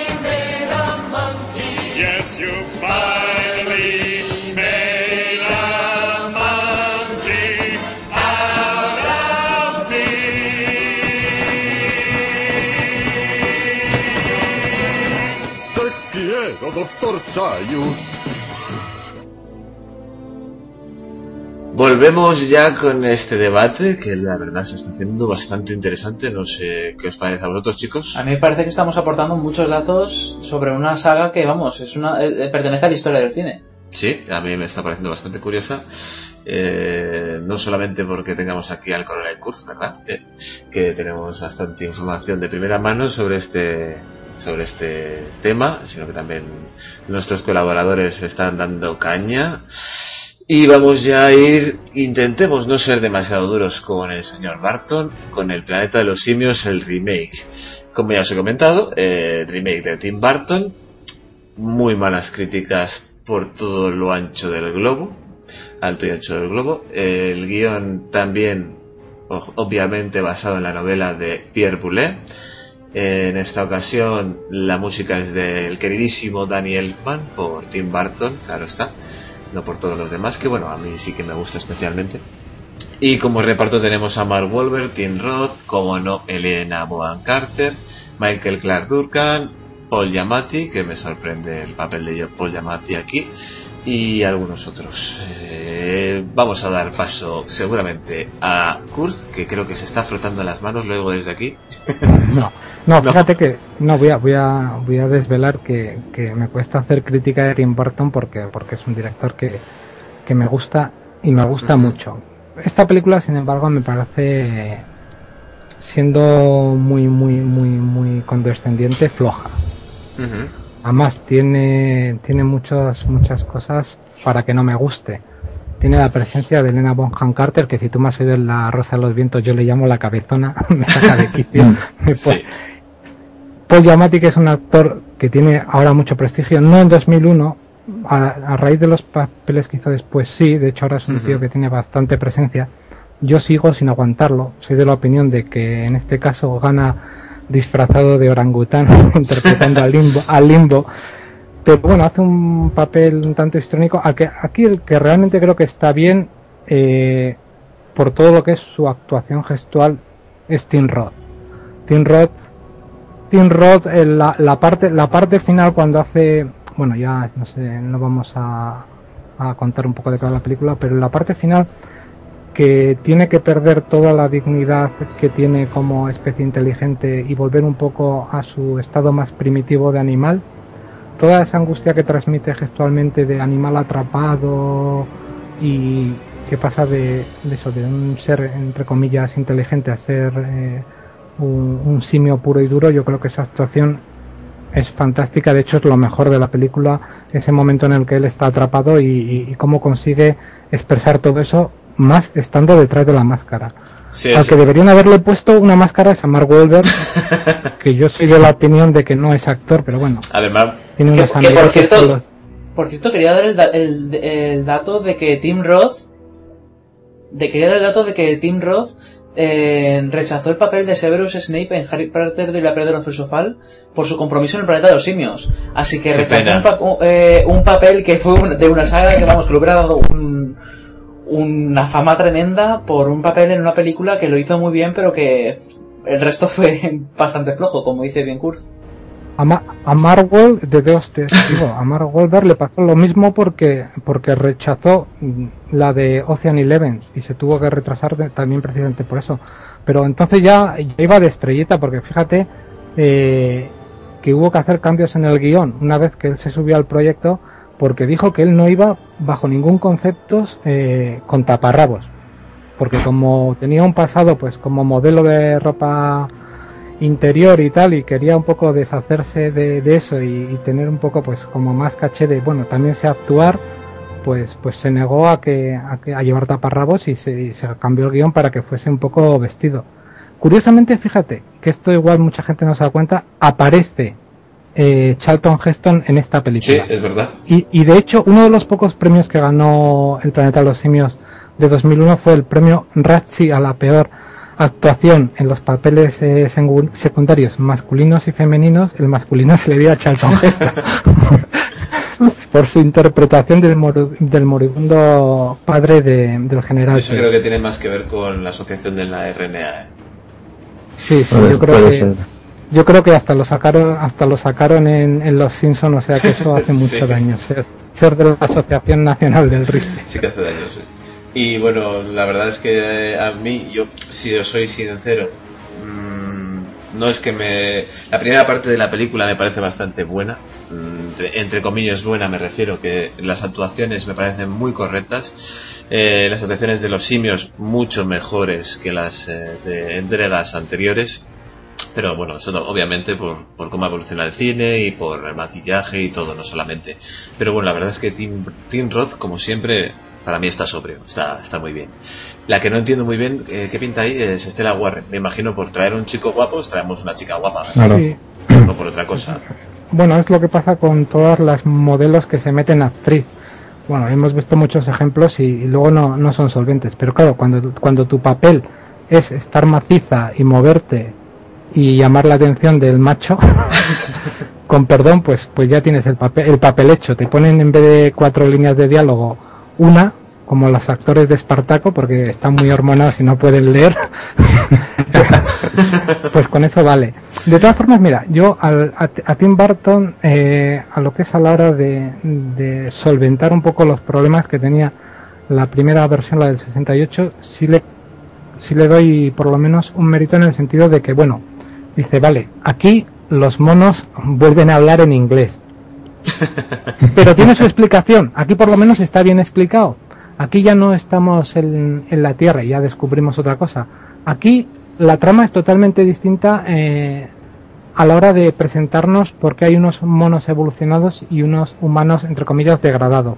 Y eso sí me parece interesante, que esa solución por lo menos, que es más reducida y más, eh, más digamos, de andar por casa, pero está mejor amarrada que la, que la otra. Luego, sí, a mí también me pareció más, más curiosa, más... el problema que tiene es que mucha gente no entiende también a Tim Burton, entonces eh, eh, el, el guiño que le hace al espectador al final, porque le hace un guiño que tampoco va, ese sí que no lo vamos a desvelar. No, pero a mí me gustó, sí que puedo decir eso. La, la, la- sí, la gente eso no lo entiende, lo ve como parte de la película y le parece absurdo. Yo creo que eso lo tienes que tomar como aparte. La película ha terminado antes y luego este te mete esa pieza eh, como un acto de, mira, qué curioso si, si fuese así. A mí, la verdad, a mí sí quiero puntualizar en eso, Kurt, que me, me gustó. Eso. Eh, el- lo que es ese final y el principio de la película, Sí. y lo que es los primeras 30 ve- minutos de película, esos dos puntos me gustan en la película. Que, que yo pienso que deberíamos decir un poco de qué trata la película para los oyentes que no hayan visto la película, porque no hemos dicho en ningún momento... A ver, sí, realmente, ¿De qué trata? realmente es muy parecida a la, a la primera, pero que, bueno, más bien, no tiene nada que ver a la que me di cuenta. Eh, ¿Te atreves tú, Kurt? Que igual la tienes más reciente, yo es que la verdad hace mucho que la, que El planteamiento, el planteamiento, pues básicamente se, hay una nave humana, mm, se encuentran con una especie de perturbación espacial, entonces intentan ir a, a investigar qué, qué ocurre ahí, hacia grandes rasgos, ¿no? Sí. Y eso los produce tanto al, al protagonista, que es Mark Wahlberg, como a un mono que, que es un mono normal y corriente, pero que digamos un poco más inteligente y que les ayuda en las funciones de las naves. Que es César, dos- creo recordar. César, sí, se, se llama Por César. han eh, eso de, de las antiguas. Sí. Pues entran, entran en esa perturbación y aparecen en un, en un planeta donde se vuelven a- donde se encuentran que unos humanos degradados y unos gorilas y unos, gorilas orangutanes, unos monos eh, evolucionados que subyugan a los humanos. Entonces, digamos que como en la anterior, eh, este humano inteligente es el detonante para que esos dos mundos confronten. Aquí hay un final mucho más políticamente correcto en el sentido de que al final entre los monos se descubren muchas traiciones y mucha mucha corrupción y, y digamos que se vuelve a dar una unión entre los humanos y los y los simios, sobre todo con la aparición de, de este mono que ha venido con el personaje humano y hay un final pues que no vamos a contar al final y, y luego ese, ese hombre y ese mono regresan a la nave.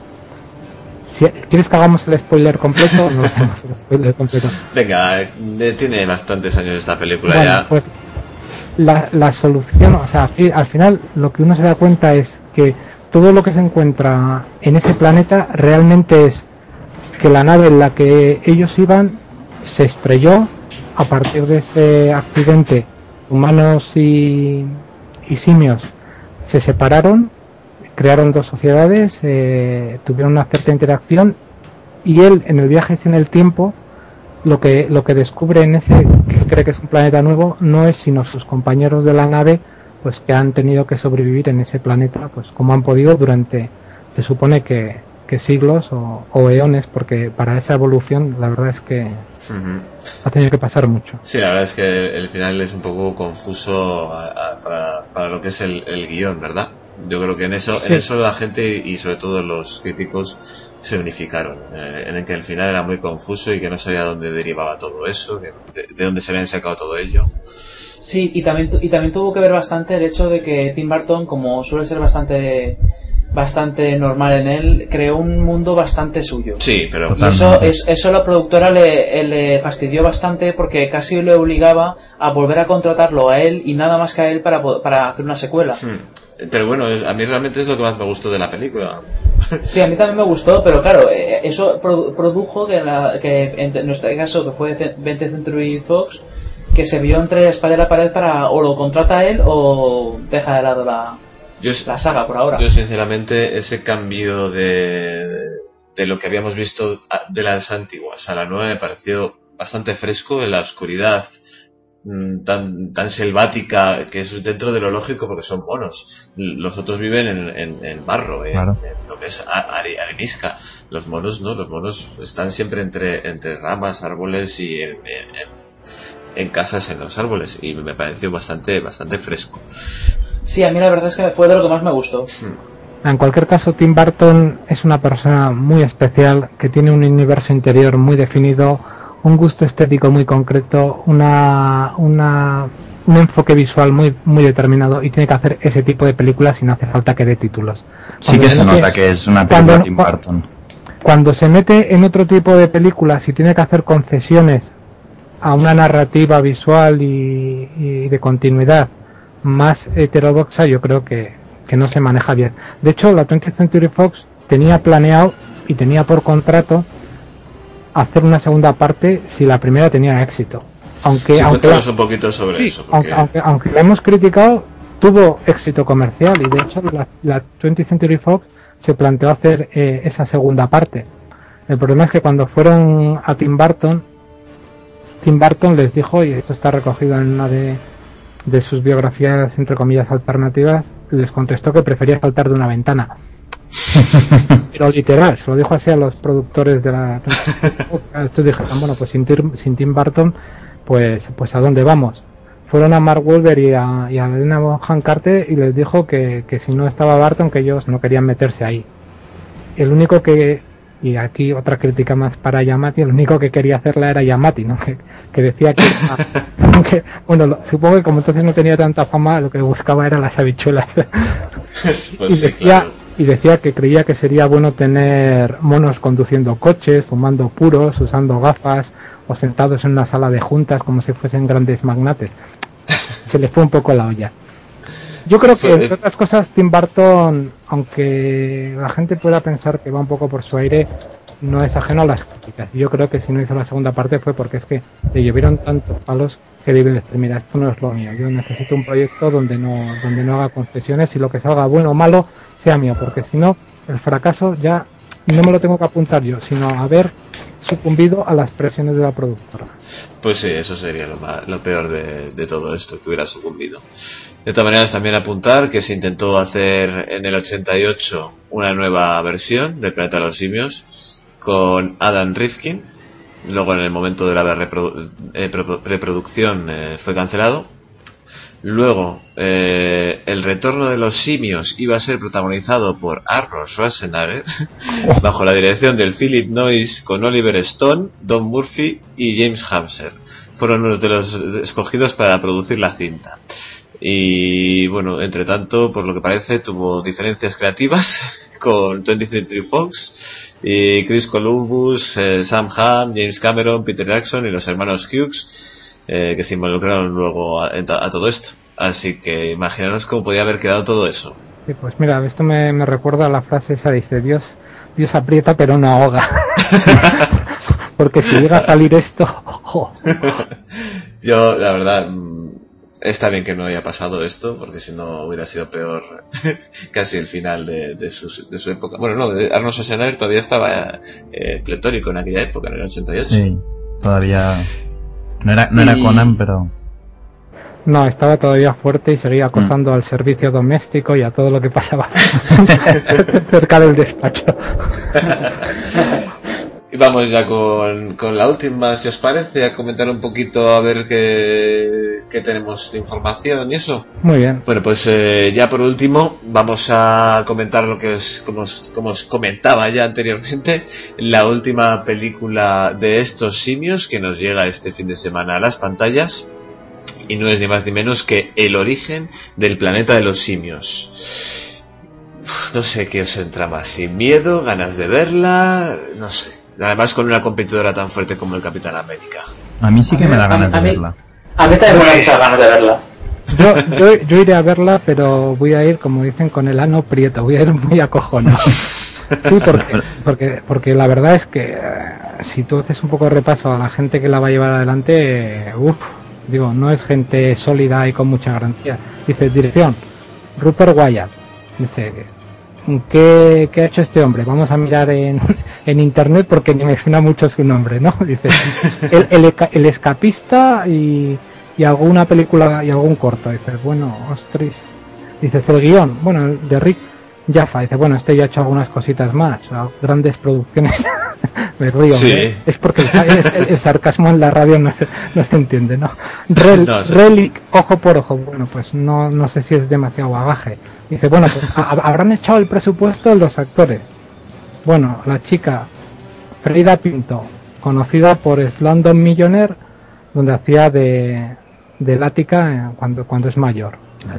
Hombre, sí, tenemos a James Franco, Sí, a, James, a Brian James. Franco, pero bueno, James Franco realmente sí, 127 horas, ha hecho de Harry Osborn en Spider-Man y la serie Hospital General, pero tampoco es de mucho peso. Yo creo aquí el que realmente puede salvar un poco la película, porque es el que creo que tiene experiencia, es Brian Cox. Este sí. Y yo, Brian Cox necesitas, bueno sí, pero Brian Cox neces- necesitas dos páginas pa- para poner las películas, porque tiene desde, desde el Armagedón, desde, desde el Agamenón de Troya hasta la saga de Burr, Red, Braveheart. X-Men también. También, también es remarcable decir que la- el gran protagonismo de esta película sobre todo tiene Caesar, o sea, César, y lo va a, va a interpretar Andy Serkis, y Andy Serkis como eh, Sí. ha hecho de Gollum, ha hecho de King Kong. De King Kong. Yo creo que, Sí. yo creo que si han cogido a Andy Serkis en su reparto, a mí por lo menos me- se ha ganado parte de mi respeto. A mí me da muy buenas sensaciones la película, la verdad. Me da bastantes ganas de ir a verla. Los trailers que he visto me han gustado. La banda sonora, no, me, no sé ahora de quién es, pero, pero me transmite muy bueno, muy buen feeling, no sé. No conozco lo que dices tú, los actores son, no son muy conocidos, ni el director. Pero bueno, estoy con Víctor, con la Andy Serkins han dado en el clavo, seguro al menos en ese aspecto. Hombre, conocidos, conocidos son la mayoría. Lo La es que, por ejemplo, conocidos. son todos bastante noveles, menos lo que hemos dicho, John Lithgow, John Lithgow y Brian Cox. En este caso, Tom Felton a mí me da bastante miedito a ver cómo sale de papel de, No, ma- de no te creas, eh, porque Tom Felton eh, hizo de Draco Malfoy en la sexta de, de Harry Potter muy bien. A mí me Sí, sorprendió sí, sí. muchísimo el papelón que hizo. Sí. Así que yo pienso que tiene, tiene buen potencial este chico. Yo creo que sí. Sí, estoy anterior- con Víctor. An- Y, y- y tampoco estoy de acuerdo en, en describir a James Franco como un actor novel, un actor que no tiene mucho peso. Eh, eh, este año ha estrenado un montonazo de películas Hombre. y ha estado en, en unos registros totalmente diferentes y yo pienso que es un actor que va para arriba. Aunque ponga Sí, un es- poco nervioso a mucha gente. A ver, no, novel igual es exagerado, pero desde luego sólido a mí no me lo parece, ¿eh? Y A ver, yo, sólido no me lo parece. Yo creo que además los papeles que ha hecho, pues, pues tampoco son papeles en los que haya podido demostrar mucha cosa. Igual aquí nos sorprende y resulta que, que es un buen actor. O sea, siempre, yo soy partidario de dar siempre un voto de confianza, pero vamos, así de entrada, por lo que le he visto, no, tampoco tengo mucha esperanza. para mí lo que más tiene este actor es carisma.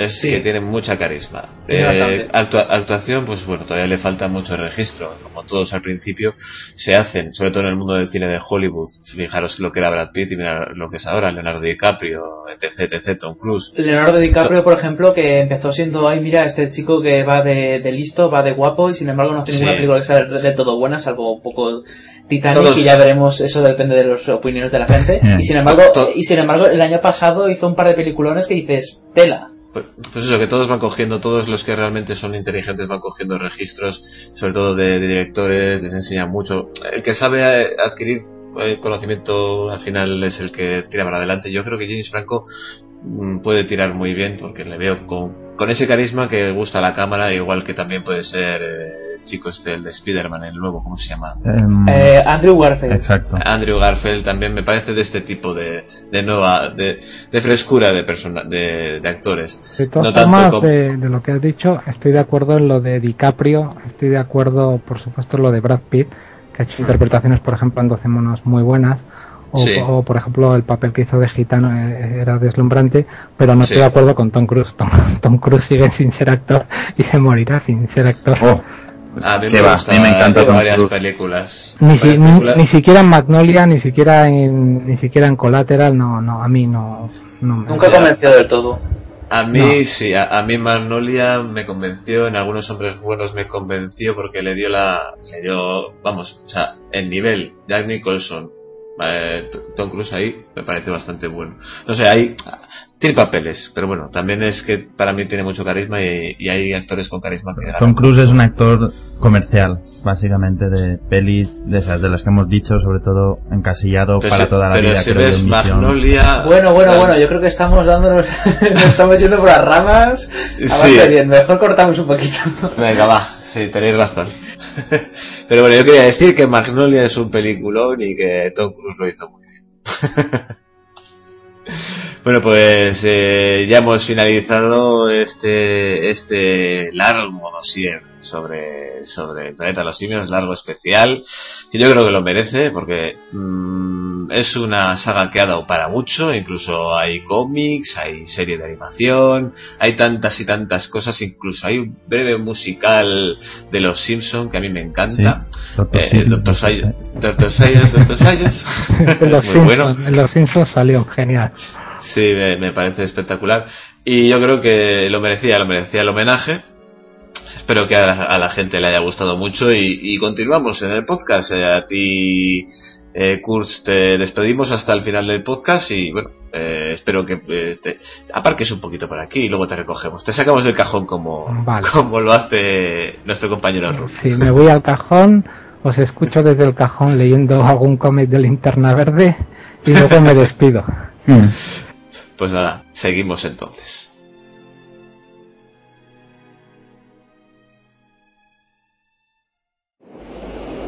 He vuelto. Estoy en mi casa otra vez. Durante todo este tiempo. No me he dado cuenta de que estaba en ella. ¡Por fin lo conseguí! ¡Maniáticos! ¡Lo habéis destruido! Yo, yo os maldigo a todos. ¡Maldigo las guerras! ¡Os maldigo! Hola amigos de Hello Freaky. Esta semana tenemos una conexión muy muy lejana con algunos personajes. ¿Qué dices R2? No, no, ahora no te toca. Sí, me caes mejor que el Wookiee. Venga, Chibi, no te enfades, que ya sabemos cómo acaba esto siempre. Ya va, tú mejor no te metas. Es más, no sé quién demonios te ha invitado. Fuera de aquí, anda. ¿Tú qué haces aquí? Nadie te ha... Lo siento, no quería Disculpa aceptada. Hello Freaky Podcast.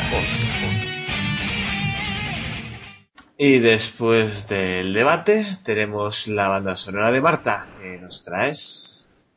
Os traigo los títulos principales de La Sirenita, por Alan Menken.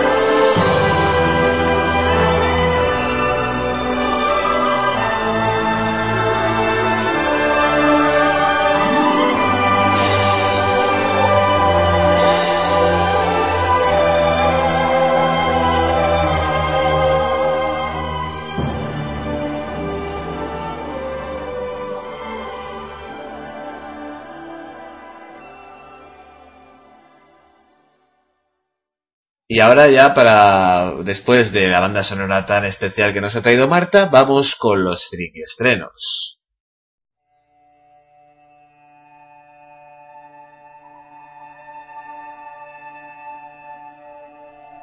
Friki estrenos. Los avances de las películas más esperadas.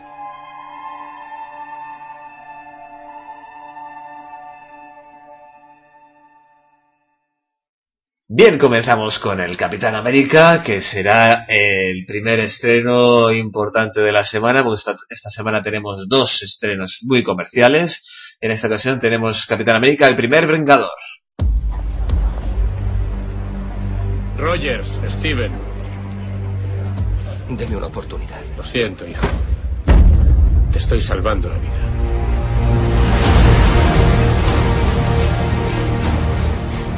El primer Vengador, First Avenger, dirigida por Joey Johnson, eh, con el reparto de Chris Evans, Halle Atwell, Hugo Weaving, Tommy Jones y Sebastian Stan, eh, nos la traen eh, directamente desde Estados Unidos con la sinopsis que os comento a continuación.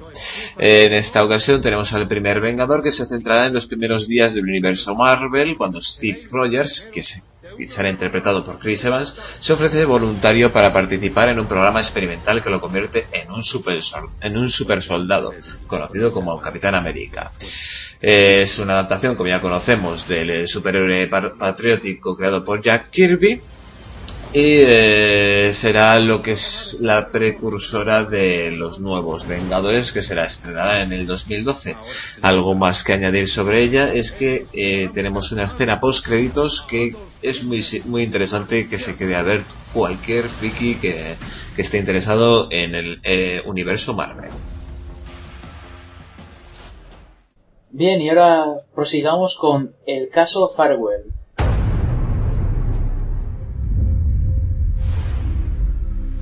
Tengo cosas importantes para usted. 15 importantes personalidades de Occidente trabajan para nosotros. El hombre al que vio es un coronel.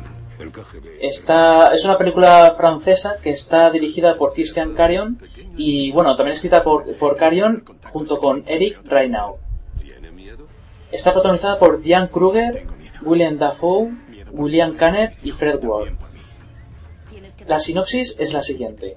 En 1981, el coronel de la KGB, Grigoriev, desencantado con el régimen de Brezhnev, se pone en contacto con un joven ingeniero francés en Moscú, Pierre Froment, a quien le hace llegar documentos secretos. Esta información que contiene detalles sobre la red de espionaje que la Unión Soviética tiene desplegada en los, en los países occidentales cambiará el rumbo de la historia y se convertirá en el caso de espionaje más importante de la Guerra Fría. Como nota de producción, decir que es la, es la adaptación de la novela Bonjour Farewell de Sergei Kostin. Esto me está pesando demasiado. Es una operación grande, ya tiene un nombre en clave. Farewell. Ha llegado hasta Mitterrand y Reagan. Los hombres y mujeres del mundo libre le deben mucho, señor Froman. Solo le tengo a usted, Pierre. Acepte pasar a Occidente con su familia hasta que esto se arregle. No se cambiará nada. Pues ahora vamos con la película que ha sido protagonista de nuestro debate, El origen del planeta de los simios.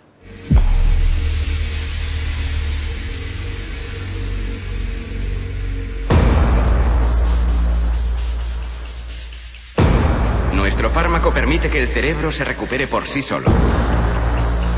Lo llamamos... Atormentado por la enfermedad de Alzheimer que está llevándose a su padre, el, el científico Will Rodman, James Franco, trabaja sin descanso en la corporación farmacéutica Gensys, con el objetivo de hallar un virus benigno que restaure el tejido dañado del cerebro. Sin embargo, sus últimas pruebas en simios están provocando reacciones agresivas, lo que impulsa a los directivos de Gensys a cancelar el proyecto. Will, abatido, se hace cargo de una cría de chimpancé a la que ha bautizado como César. Juntos presenciarán el despertar de una civilización que pronto dominará la Tierra. El fármaco estimula el funcionamiento del cerebro. O sea que aumenta la inteligencia. Bueno, yo voy a presentaros una película que se llama La oportunidad de mi vida. Me llamo Julian Monnier. Estaba condenado a no compartir mi vida con ninguna mujer. Lo sé, puede parecer una locura. Pero yo era como un gato Es una producción franco-belga. Y nada, el director es Nicolas Kutz, con guion de Luc Bossi. Y el reparto está protagonizado por François Xavier de Maison, Virginie Fira, Armeli Deutsch y, y algunos más. Y así, por hablaros un poco de la película, os cuento. Julian tiene un grave problema. A pesar de ser un brillante asesor matrimonial, es incapaz de tener una relación que dure más de 15 días. Es un auténtico gafe para las mujeres. Y no de esos gafes que dan un poquitín de mala suerte, no. Lo suyo es a lo grande. Es de los gafes que mandan al hospital, hacen perder el trabajo de los amigos, en fin. Que Julian es el peor de lo peor para las mujeres. Y Joanna no tardará en darse cuenta cuando sus caminos se crucen. Las cosas le van de maravilla profesionalmente y por fin parece que su vida amorosa se despierta. Pero todo va a cambiar. Será usted mi ayudante en la creación de este coche eléctrico. Nos vemos mañana a primera hora y no se retrase. No puedo creer que me vaya a perder la reunión de mi vida. Bien, y ahora prosigamos con más películas francesas, porque parece que esta semana la tenemos, tenemos, la tenemos llena de francesas. Se trata de Las manos en el aire. Tu veux un pain au chocolat Un chausson Il devrait avoir les réponses à tous les exercices. Esta película está, está dirigida por Romain Goublin y protagonizada por Valeria Bruni Tedeschi, Linda Dudaeva y Jules Ritmani. 22 de marzo de 2067. Milana recuerda lo que le sucedió 60 años antes. París, 2009. Milana, de origen checheno, es alumna de quinto año de instituto. Milana tiene su propia pandilla de amigos. Blaise, Alice, Claudio, Ali y Joseph. Un día Joseph, cuyos padres son inmigrantes ilegales, es deportado. Milana puede ser la próxima en la lista. Ante el peligro, los niños deciden que es hora de actuar. Juran que van a permanecer siempre juntos y empiezan a tramar cómo salvar a Milana.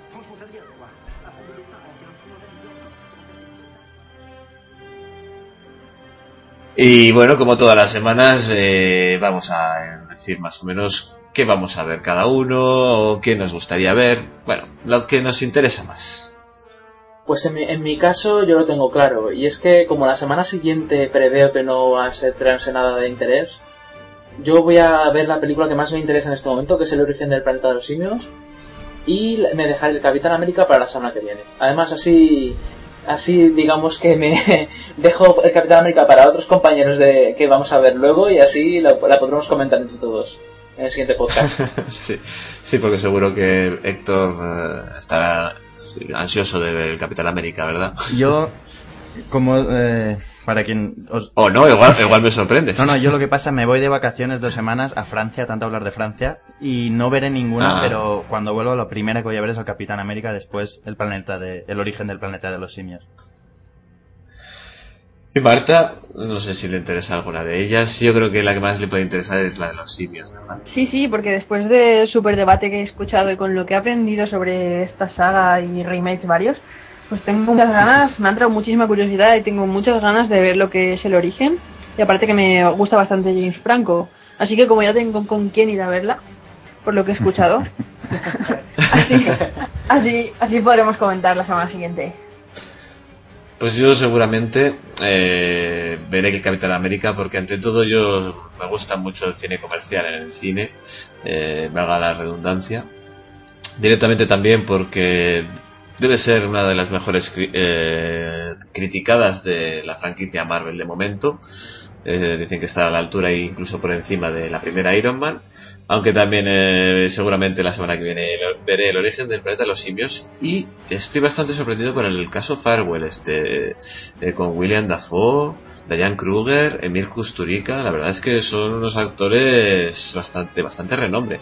Lo que me extraña mucho es que, claro, los franceses cada día nos traen más tarde estas películas. Es una película del 2009. A ver si, si la encuentro eh, para ver en algún cine por aquí. No creo que la estrenen casi.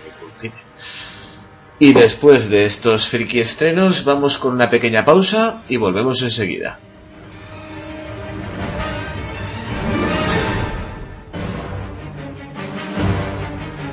Enhorabuena. Si has llegado hasta aquí significa que eres un verdadero friki y nadie te puede decir que no a eso.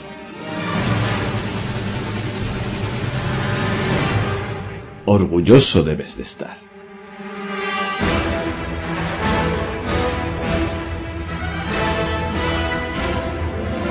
Sigue escuchando Hello Freaky Podcast y descubre cómo tus mayores fantasías se hacen realidad.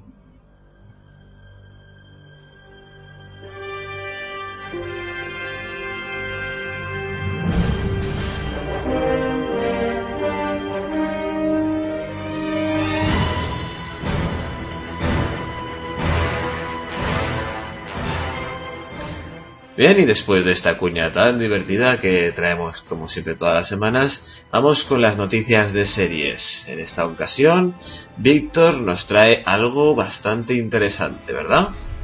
Sí, sí, parece ser que, que la HBO, como no podía ser de otra manera, ha confirmado que habrá una quinta temporada para True Blood.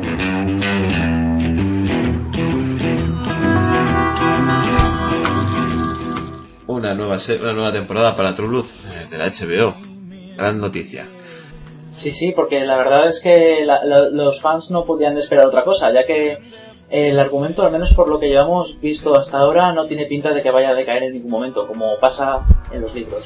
En esta ocasión eh, resulta que Alan Paul, que es el creador de la- lo que es la serie, eh, ha ido a la Comic Con, como no puede ser de otra manera, porque está, estamos en, época de Comic Con, y allí pues ha presentado un vídeo promocional de la serie en la cual cuenta pues básicamente lo que está ocurriendo en la cuarta temporada, ya que la cuarta temporada empezó hace cosa de un mes, y ya, ya ha puesto a decir algo nuevo, algo que, se- que refresca a los fans, pues les ha dicho que va a haber una quinta temporada y que incluso volverán a coger a personajes que aparecieron en la tercera y en alguna otra en alguna otra temporada, como puede ser el caso de Russell.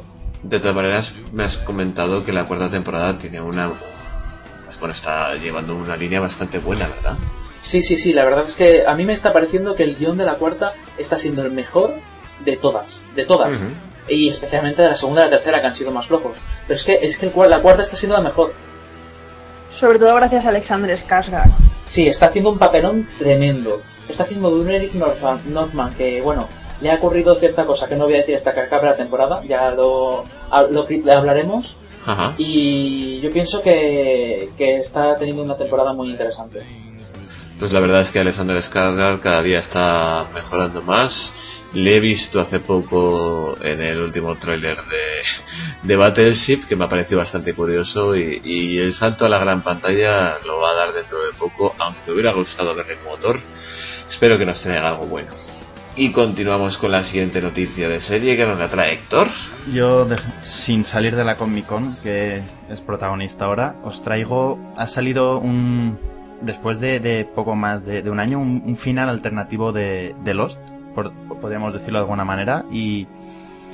Y nada, er- eran muchos los, los fans que, que pensábamos que habría algún vídeo secreto, ¿no? Que saldría a la luz después del final. Y bien, ha salido un, un vídeo en, en la Comic Con de mano de Damon Lindelof y que, que es una escena en la que una conversación entre Locke y Jack y también aparecen Jacob y el humo negro.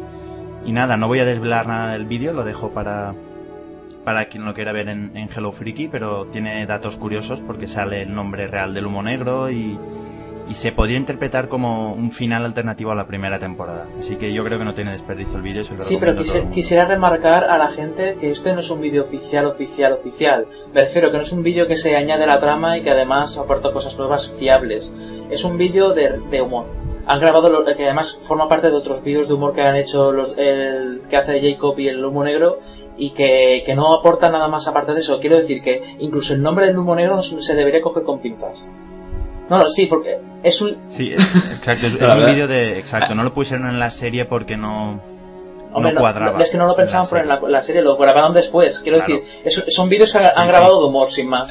Hay muchos vídeos de esos. Hay muchos vídeos de esos que han grabado a posteriori muy, muy buenos de humor, en plan serio sobre, sobre perdidos. Eh, es una serie que se autoparodia muy bien y, y la verdad que va a envejecer muy bien con los Sí, y, años, y estas Jacob y el humo negro, la verdad es que, es que tienen un, un feeling entre ellos. eh, Yo creo que hace- hacen una pareja que en la serie no se ha notado tanto, ¿eh? O sea, en los vídeos esto se está demostrando que los dos tienen un- Sí. una conexión que yo creo que van a aprovechar para alguna otra película. Seguimos, seguimos con las series y en esta ocasión traemos una serie muy, muy friki, también de la mano de, de JJ.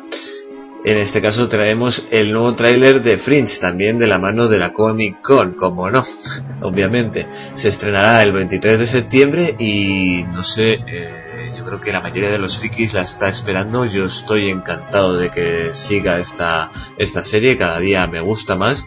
Y para recordar un poquito los actores por encima, recordar que tenemos a Joshua Jackson como Peter Bishop, Anna Torv como Linnea Daham, al eh, Lance Reddy como Philip Boyce y sobre todo, sobre todo recordar que tenemos a John Noble, el doctor Walter Bishop, que es uno de los mejores papeles de un, de un actor de serie para mí, que en estos momentos, y que es, para quien lo quiera recordar es el señor Denethor eh, de, de Minas Tirith en, en el Retorno del Rey. Yo os, eh, os invito a entrar en la página Hello Freaky para ver este nuevo tráiler de la nueva temporada, la cuarta temporada ya de Fringe. Y después de Fringe vamos a otro apartado to- totalmente diferente que nos trae Marta, ¿verdad? Sí, me salgo un poquito de la Comic Con para traer una buena noticia para los fans de Crónicas Vampíricas.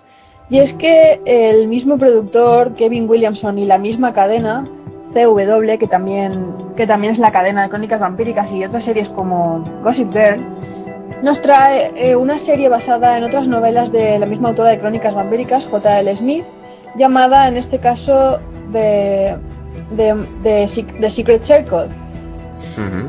Tras, tras un primer avance, un vídeo que de presentación de 6 minutos que se lanzó a finales de mayo, ahora llega el primer tráiler y unos cuantos postes de esta serie que nos relata la vida de Cassie Blake, una chica que cambia a California por el misterioso Chance Harbor de Washington tras una tragedia y que poco después descubre que es una bruja poderosa.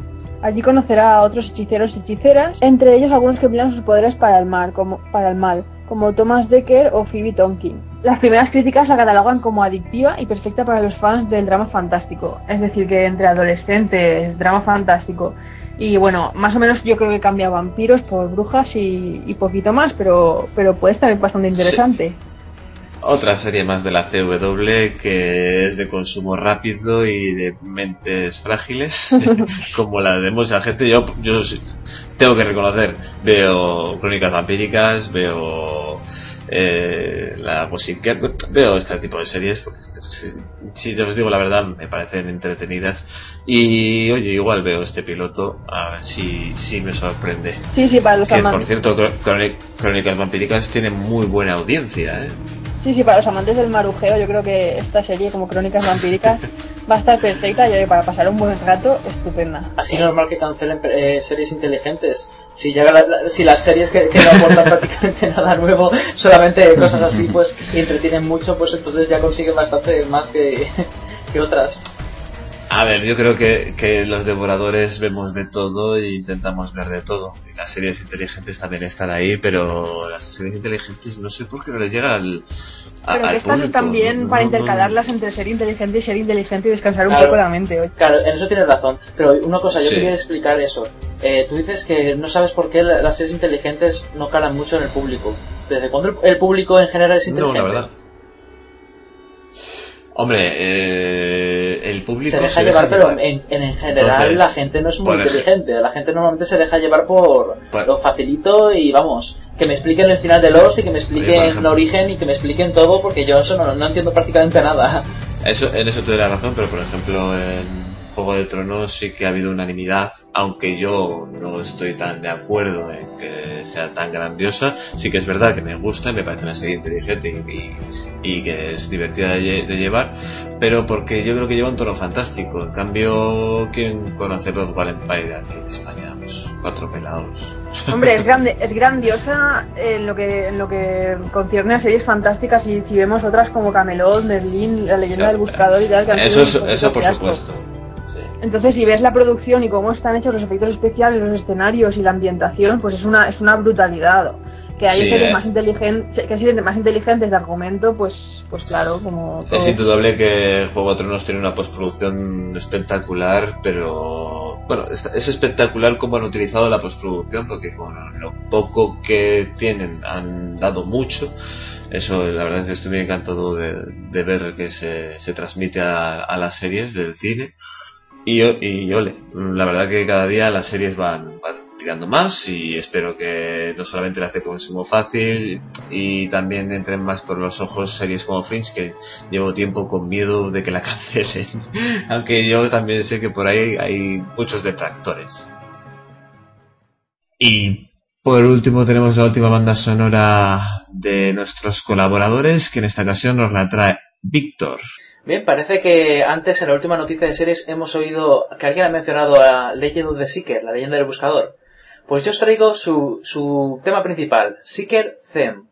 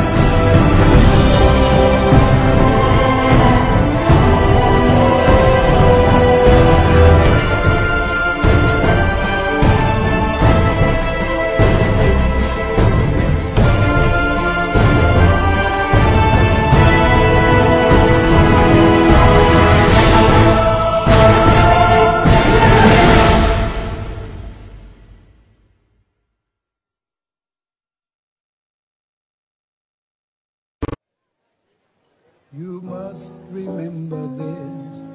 A kiss is just a kiss. A sigh is just a sigh. Recomendaciones clásicas. Fundamental things apply as time goes by. La recomendación más clásica por Iago García. And when two lovers woo, they still say I love you.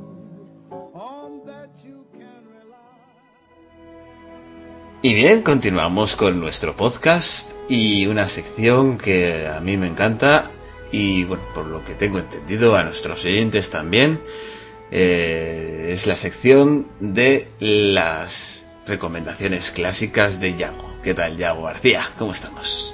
Pues muy bien, Asier, ¿cómo, cómo va todo?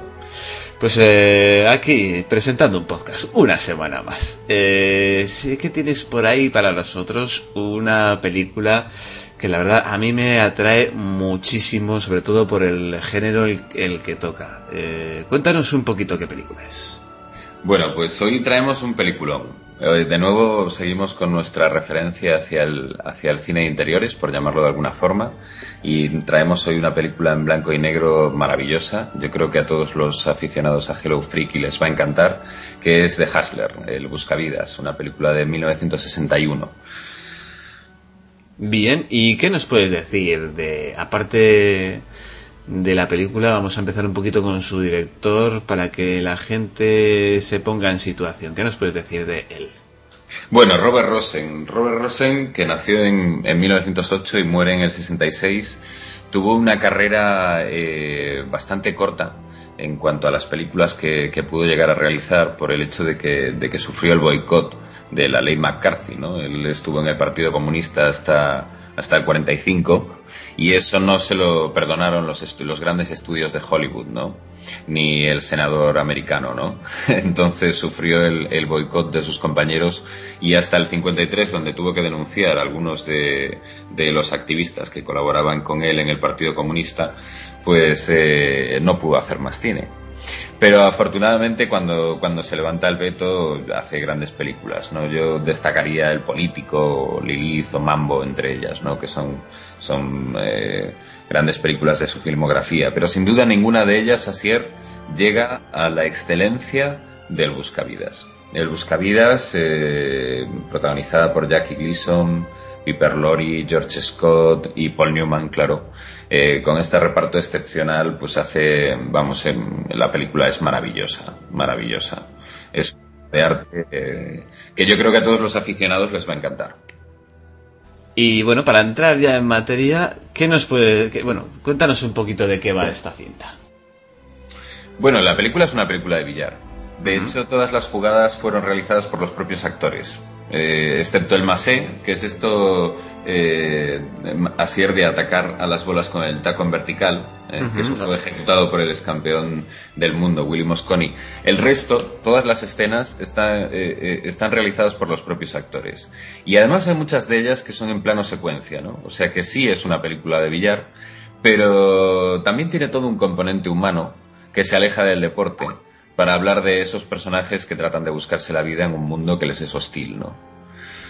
Pues la verdad, hacer planos secuencias jugando al billar eh, tiene su dificultad, ¿eh?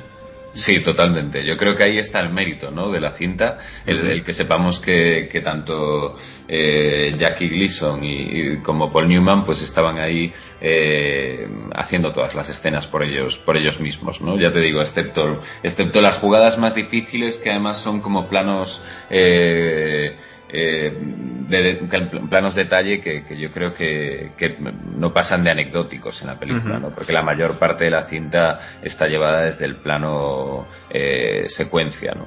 Aparte de, de ser una, una película de billar, por lo que yo sé de esta cinta, que la, la tengo bastante bastante lejana, eh, la recuerdo como una cinta bastante trágica y no demasiado del cuadrado como era el Hollywood convencional de aquella época, ¿verdad?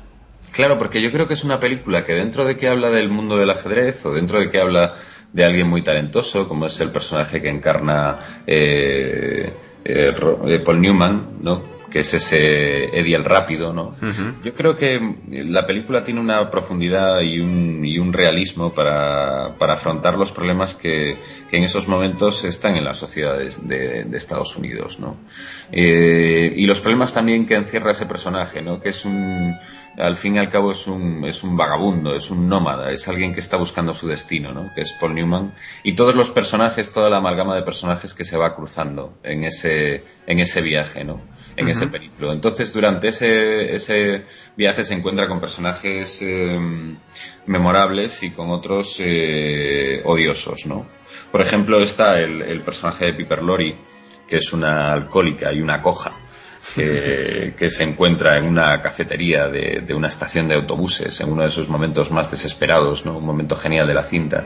Se encuentran, se ponen a beber whisky y de ahí sale una relación que efectivamente acabará en la fatalidad. No, no quiero desvelar yo mucho eh, cuál es el transcurso de la cinta, pero, pero realmente las consecuencias de esa relación no van a ser nada positivas. ¿no? Y aprovechando esa relación y aprovechando el mundo del billar, también vamos conociendo a otros personajes, como el de George Scott, que por cierto estuvo nominado al Oscar por esta película y, y, que después rechazó además la candidatura. Sí, yo te puedo contar un poquito de cómo, cómo la rechazó porque es muy curioso. Eh, simplemente envió una carta diciendo, no, gracias. Qué elegancia, ¿eh? y sobran las explicaciones. Sí, sí, ¿para, ¿para, qué más? Sí, la verdad es que eh, a mí la película me encantó y te, te hace que te da que pensar sobre todo, sobre todo en lo relativo que es ganar o perder en esta vida, ¿verdad? En, en aquella época sí que se habían visto de este tipo de género muchas películas de boxeo o incluso de juego, pero Sí. de, de, de- o sea, de, de billar no se habían visto tantas. No, efectivamente, yo creo que es un género que está muy poco tocado por el cine. De hecho, después en el 82, eh, bueno, como todos sabrán, eh, se hace la del color del dinero, que es, eh, digamos que, que el Buscavidas se considera como una precuela, ¿no? De- del Ujú. color del dinero, porque el personaje de Paul Newman es el mismo, ¿no? En la película de, del 82 de Scorsese, ¿no? Sí, también muy recomendable. Para- por mí, la verdad que muy recomendable. No, no tiene comparación, pero sí. Muy recomendable. A mí El color del dinero me parece una gran película. Lo que pasa es que eh, la distinguiría del Buscavidas. ¿eh? Sí, totalmente. El Buscavidas es una película eh, con una profundidad y un equilibrio que no tiene El color del dinero, que a veces peca más de, mm, de pirotécnica o incluso si cabe mm, ha envejecido peor. Yo recuerdo algunas de las escenas o algunos de los vestidos de ella en El color del dinero y, y- y quiero olvidarlos, ¿no? Sí, sí. Sin embargo, en el Buscavidas no hay ningún detalle que me parece que sobre, que sobre de la película, ¿no? Está todo medido, es todo preciso, fino, una realización elegante, con plano secuencia, con plano general, con fotomontaje, es una, es una barbaridad, es una, es una pasada. La verdad es que los planos secuencia me siguen impresionando en, en una película como El color del dinero o como, bueno, una película de, de billar eh, en sí mismas, porque Sí, ya sí, es sí. difícil jugar al billar. ¿eh? No, y ese punto que yo creo que está bien, ¿no? Que se ve en algunas películas del cine clásico, en algunas grandes películas, ¿no? Que enriquece el cine, que es que el actor haga la, la secuencia, ¿no? O que la- eh, el actor lleve eh, a su personaje prácticamente hasta las últimas consecuencias, ¿no? Esto no, no quiero decir que todos nos montemos en un coche y, y seamos eh, los protagonistas de una persecución, ¿no? Como es el caso de Steve McQueen en Bullet, ¿no? Pero ¿por qué no un mayor compromiso, ¿no? De los actores con respecto a las escenas que tienen que ejecutar, ¿no? Si estás eh, haciendo de un gran jugador de billar, pues que menos que se te vea a ti a cuerpo entero con el taco eh, metiendo un par de bolas, ¿no? Porque Sí, realmente si solo vemos como me pasa en muchas películas de, de coches de la actualidad, ¿no? Fast and Furious o Sí. que Estoy perdón, totalmente de acuerdo con eso. ¿eh? pero que eh, de repente solo vemos secuencia de una rueda de medio segundo, secuencia de un faro de un segundo, secuencia de un derrape. Mm, me parece que eso es una trampa, ¿no? Yo creo que realmente si tú quieres eh, plantear una, una película desde lo verosímil y quieres hablar del, del billar desde lo, desde lo verosímil, desde el realismo, pues tienes que ir a una realización de plano más abierto, ¿no? Y en esa realización de plano más abierto no puede haber trucos, ¿no? Sí, la verdad es que hablando de, ese tipo de escenas, eh, eh, los únicos que hacen escenas así hoy en día son, por un lado, Tom que bebe mucho de, de aquel tipo de actuación, aunque Sí. hay- haya gente que le guste más o menos, y Jason Statham, que también hace sus propias secuencias de, de acción, tanto de natación, obviamente, porque él es nadador, pero también de, de conducción. A mí me Claro, sorprendió porque- mucho. A mí me parece que es muy apropiado, ¿no? Sí. Eh, Y en otro tipo de géneros donde se ve más, ¿no? Por ejemplo, Jackie Chan, eh, pues ya todo, es, de sobra Sí, bueno. por todos que, que se rompe un par de huesos en cada película, ¿no? A Jackie Chan no le asegura a nadie el cuerpo. Pero ya es otro tipo de cine, ¿no? Sí, sí, por Creo que es, es muy interesante el- estas películas eh, que, que componen, que hacen su, su composición de la imagen con, con este extremo realismo y cuidado, ¿no? El hecho de que invirtiesen todo ese tiempo en que Paul Newman y Jackie Gleason hiciesen las escenas por ellos mismos, yo creo que le da un plus de, verosimilitud a la película. ¿no? Sí, yo ciertamente te doy la razón. No tampoco pienso que todo el mundo tenga que ser Christian Bale, que se va a destrozar un día de estos el cerebro de tanto de tanto adelgazar y engordar y, y machacarse. Pero, pero sí que es verdad que hay que darle un poquito de énfasis en las escenas. Y sobre todo vamos a hablar de alguna escena que te, a ti te haya gustado más, eh, ya. Bueno, yo destacaría, voy a, voy a destacar una escena maravillosa de prácticamente el comienzo de la película, o sea que no, desvelo, no desvelo nada, es después de la presentación de, de los títulos de crédito. Eh, llega, eh, bueno, una, llega Paul Newman acompañado de McCormick, que es su, su fiel secuaz, su manager, uh -huh. y llegan a una sala de billar donde como efectivamente ya, ya conoce desde el, desde el primer diálogo Paul Newman, no sirven ni bebida, ni café, na, nada, absolutamente ni comida, na, nada, ¿no? Lo único que tienen es, son mesas de billar, ¿no? Y allí eh, se, yo creo que, es, que bueno, que, que, podemos vernos o encontrarnos con, con una de las mejores partidas, partidas de billar de la historia del cine, ¿no? Que es ese enfrentamiento entre, entre Gleason y, y Paul Newman, ¿no? Yo creo que habrá más partidas en la película, habrá más partidas en otras películas, pero ninguna llega a, a la intensidad dramática de esta, ¿no? Es un duelo que conlleva más de 24 horas de tiempo, ¿no? Que están resumidos en, en apenas unos minutos. Y yo creo que es una secuencia maravillosa, ¿no? Como vamos viendo eh, el comienzo de la partida, donde Paul Newman empieza con mucho énfasis, pero un poco tanteando y tal, ¿no? Como después eh, empieza a ganar partida tras partida para después cuando ya llevan 18 o 20 horas jugando y ya llevan una botella de whisky cada uno ya empieza la decadencia de Paul Newman y le, le, empezamos a ver perder y perder y perder y ya prácticamente se duerme en la silla. No sé es una es una secuencia que yo creo que es sublime no porque eh, es esa capacidad de Rosen de resumir el tiempo no de resumir el tiempo de Dime un, una puntuación de esta escena del 1 al 10. Bueno, yo creo que la, la voy a puntuar con un 8 y medio, ¿no? Muy, muy próxima al 9 y muy próxima también al 10, ¿por qué no, no? Porque realmente es una de esas secuencias sublimes, ¿no? No hay otra partida de billar como esa partida de billar que, que se echan eh, Jackie Gleason y Paul Newman. Pues eh, la verdad es que me has dado muchísimas ganas de revisionar esta, esta película que tengo bastante olvidada ya y espero que les haya ocurrido a todos nuestros oyentes lo mismo. Y bueno, para ir acabando, cuéntanos un poquito sobre la banda sonora y cerramos ya esta, esta película. Pues mira, la banda sonora la compone Kenyon Hopkins, eh, es una banda sonora eh, que apenas eh, cuenta con tres o cuatro temas eh, a lo largo de la cinta. Uh -huh. Yo destacaría eh, el momento de la fiesta, eh, hay un momento donde se va a jugar con un jugador eh, del sur de los Estados Unidos muy muy adinerado Paul Newman no y, este jugador da una fiesta en su casa y ahí hay toda una secuencia musical con la con, la actriz protagonista con Piper Laurie eh, que al final acaba desmayada sobre una de las camas eh, y al mismo tiempo está transcurriendo la, la partida en la parte de abajo. Y yo creo que es un momento maravilloso musicalmente hablando de la película no a pesar de que hay pocos temas es un momento donde se consigue eh, transmitir toda esa confusión eh, que muchas veces vivimos en unas en, en, fiestas que son que tienen demasiada gente no o que o que tal vez fiestas en las que nos encontramos no estando en nuestro mejor momento no uh -huh. entonces eh, la, la, música ahí da un da, apoya en, en, las interpretaciones no y apoya los dos ambientes tanto el ambiente de la fiesta como el ambiente del billar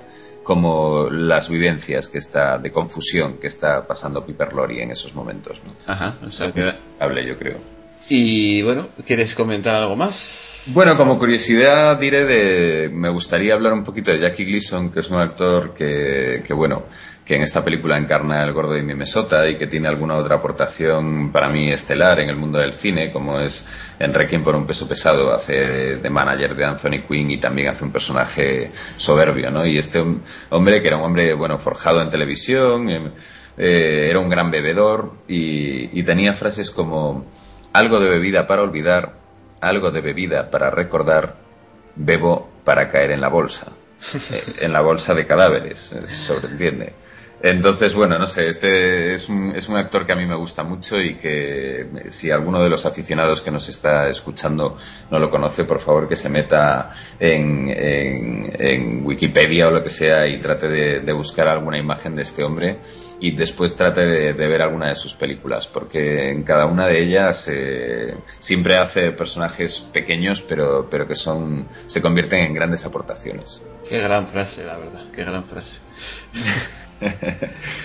bueno, pues eh, ya finalizamos eh, la sección. Eh, una vez más, muchísimas gracias, Yago, por, por esta recomendación. Eh, Gracias a ti, Asier. Muchas ganas de escuchar la siguiente.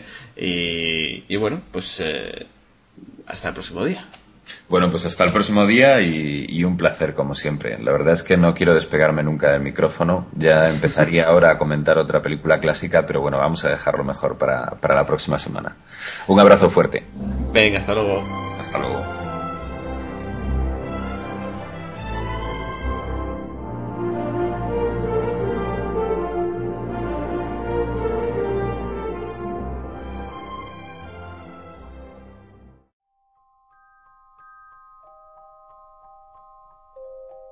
Bien, y vamos ya con el siguiente colaborador de Hello Freaky. En esta ocasión tenemos a alguien que repite, parece que le ha gustado. Tenemos a Cougar19 que nos trae una segunda parte de una saga literaria. ¿Qué nos traes hoy? Hola, sí, gustarme no, me ha encantado estar con vosotros. Eh, os traigo la segunda parte de Oscuros. En este caso, la segunda parte que se titula El poder de las sombras. Bien, parece que esta novela tiene un, un grosor habitual de 428 páginas y no es una novela bastante es bastante asequible. Eh, sobre ella, ¿qué nos puedes decir? Aparte de lo que has dicho en la reseña que tenemos en, en Hello Freaky, eh, un poquito la sinopsis por encima y, y tu opinión. Mm, De acuerdo, mira, esta novela es, eh, es una lucha entre, entre ángeles y demonios. Es una chica que se va reencarnando vida tras vida eh, y está condenada a, cada vez que da su primer beso de amor al ángel que, del que se ha enamorado, ella arde en llamas y desaparece. Entonces, cada 16 años se vuelve a reencarnar y cada vez que se enamora y besa a este ángel desaparece. Pero en esta ocasión no ha sucedido así. Entonces, eh, parece ser que ha habido una tregua y están intentando salvar a, esta chica de, que muera en otra de sus vidas y siga condenada a reencarnarse una y otra vez. Parece bastante interesante el, argumento. Esta segunda parte es una segunda parte, ¿verdad?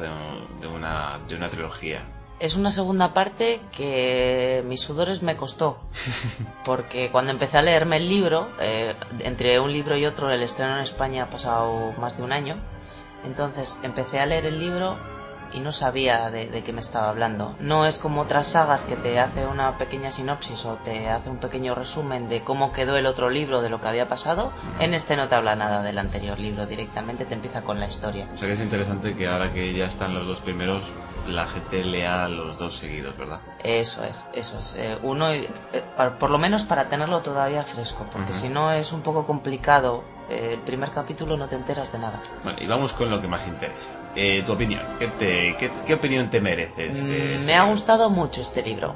Ha sido muy, muy interesante. Además, eh, le da un, un giro a la historia. El otro está también muy bien el primero, pero este tiene mucha más acción. eh, eh, tiene mucho, mucho ritmo la historia. Siem- eh, en cada página sucede algo. Eh, descubres cosas nuevas sobre, sobre el pasado de esta chica. Por lo que he leído hay mucho romance, ¿verdad? También. Hombre, aparte Sí, de lo que nos has sí. comentado. Hay romance tanto con, con este ángel que, que hemos hablado, que es, digamos, su amor para toda la eternidad, y con, con uno de los nuevos compañeros que aparecen con ella. No tiene pinta de ser eh, este tipo de novela mm, como eh, este tipo de novela parece más de este nuevo mm, género que se está creando de novela juvenil, romántica, de acción, fantasía y tal, ¿no? Sí, sí, totalmente, totalmente. Entonces, por- también por lo que me estás contando, lo que sería la lectura es muy fácil. Sí, se lee muy, muy, muy fácil, es muy fluido, es un lenguaje claro, te detalla las cosas, es claro y conciso, no, no se enrolla describiéndote cada, cada escenario, cada, o cada cosa, sino que directamente va al grano, entonces eso hace que, que realmente vayas a, a lo que te quiere explicar, al kit de la cuestión. Vas directamente a lo que está pasando, cómo está sucediendo y cómo lo están viviendo los personajes. Vale, y hablando de personajes, eh, ¿qué personaje es el que más te gusta de la, de la saga? De momento. Hombre, mm, de lo que es la saga, pues eh, los protagonistas, que son tanto los Pero protagonistas... te- solo te puedes quedar con uno. Solo me puedo quedar con uno. Mm, buf, eh, pues es que si tendría que ser de la saga, pues me quedaría con, con, con Daniel, que es el ángel. Pero si realmente me tengo que quedar con un personaje de este libro, yo creo que me quedo con Miles. Vale, de acuerdo. más bien de este libro porque es el Sí. que estamos tocando. Que me quedo con, con Miles, que es el compañero que conoce y que es eh, que está enamorado de ella y realmente le veo mucho más eh, real y más sincero que, que su amor, que es este ángel, que lo veo tan inalcanzable que mejor tener los pies en la tierra con un chico que realmente merece la pena, ¿no? Y ya para, final, para ir finalizando, ¿cuál es la escena de, bueno, cuál es el apartado que más te ha gustado de, de esta novela? Mm, momento beso con Miles en la ventana.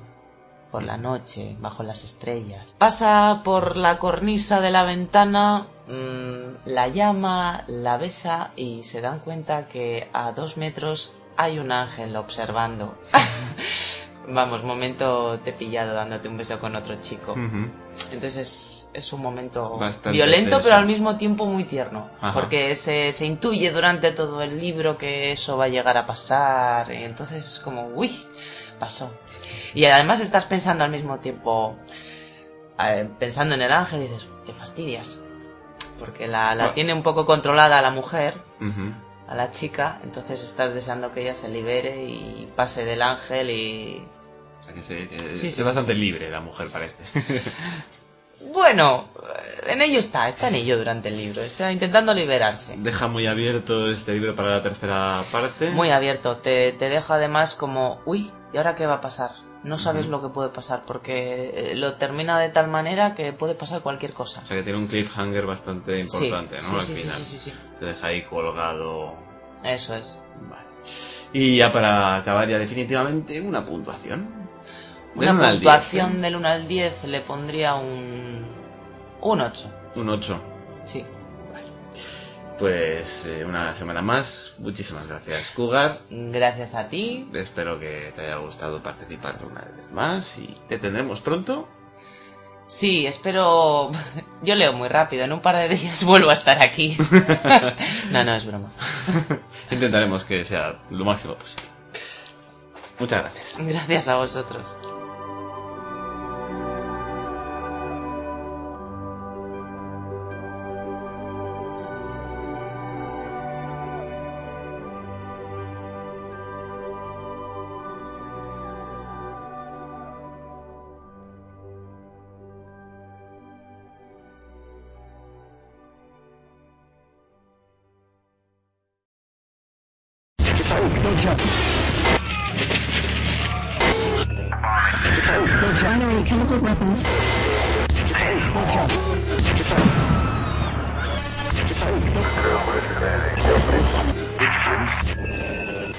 Y bueno, os traigo nuestro segundo colaborador. En esta ocasión nos trae algo muy tenebroso.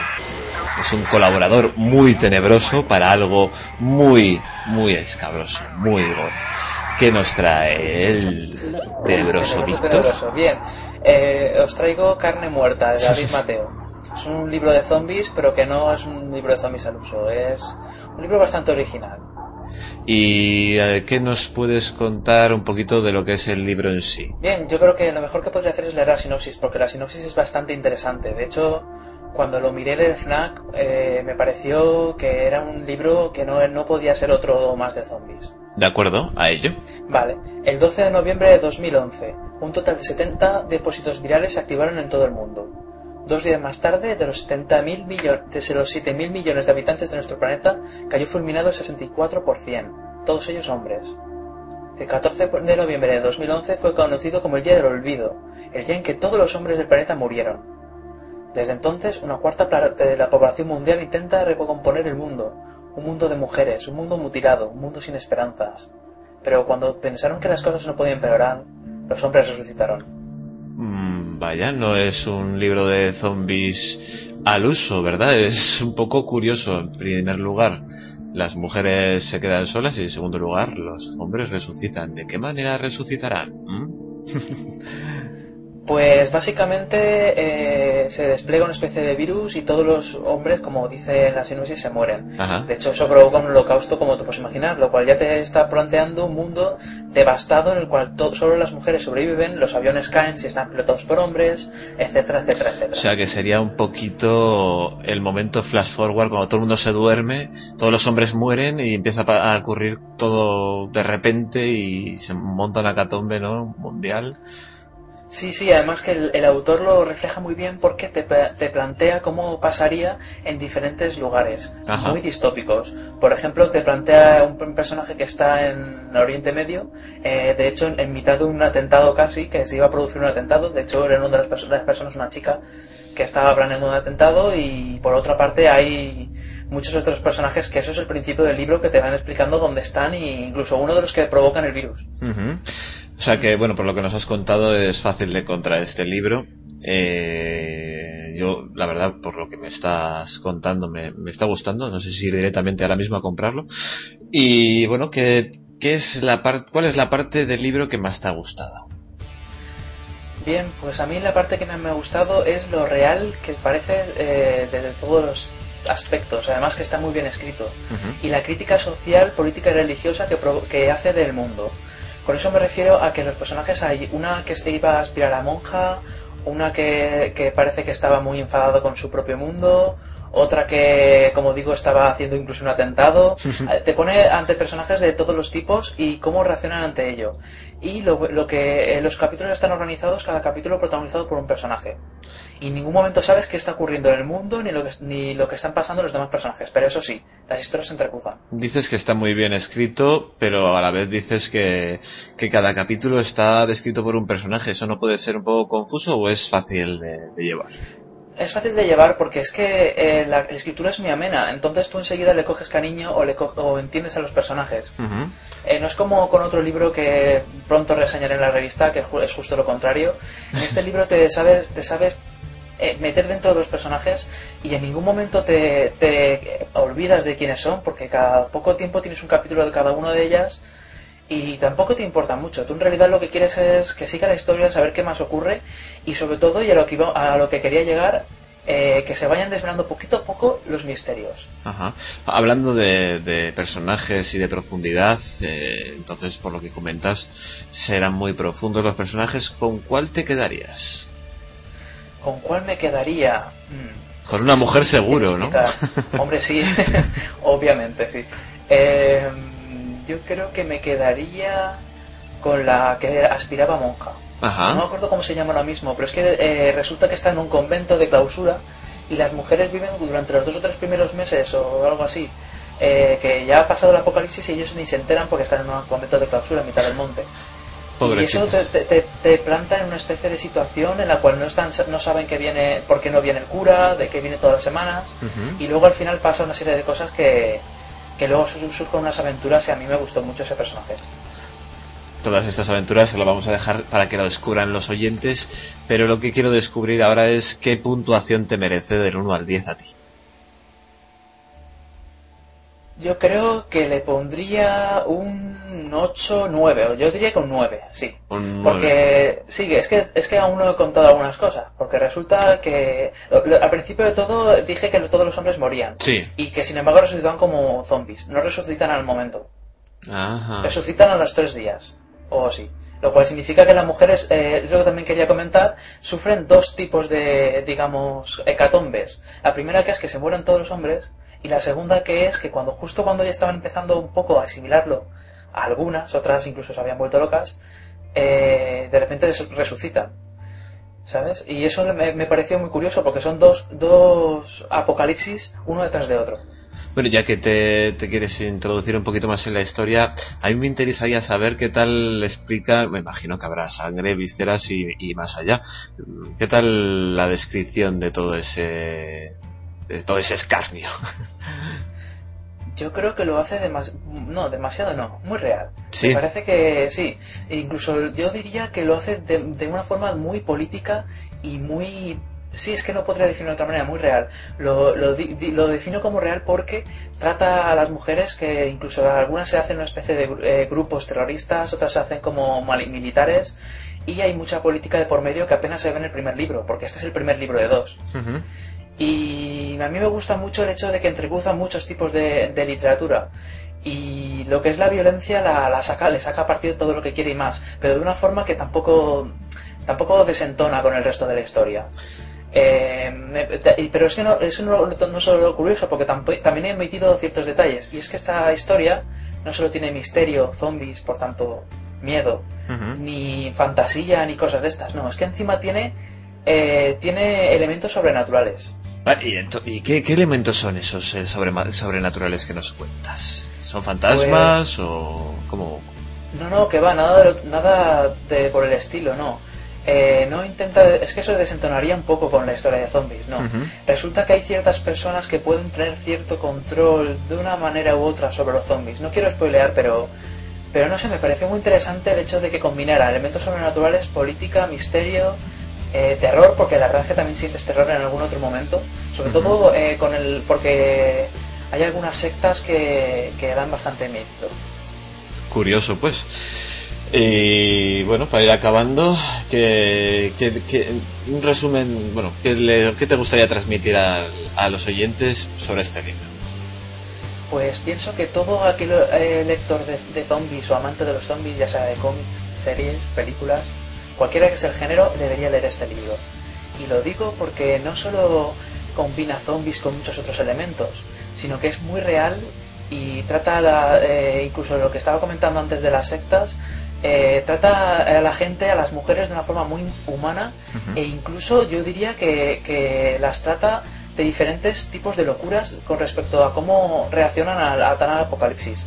Las hay que les da por entregarse a los zombies para morirse a los hombres, las hay porque, porque que- creen que debería la humanidad morir toda entera y tienen que cargarse las demás mujeres, las hay porque piensan que, que deberían sobrevivir ante todo, que deberían simplemente eh, aprovecharse de la gente que está por ahí o incluso formar su propia religión. Es que, es que hay mucho, hay mucho sea, que sacar de este, de este libro. Es un libro que demuestra una vez más el cómo puede llegar a ser la, la raza humana y la verdad es que como dices me está, me está entrando mucha curiosidad. Ahora mismo me bajo a la FNAC y me compro uno de estos libros por la FNAC o cualquier otro. No, no damos mucha publicidad a, a la FNAC.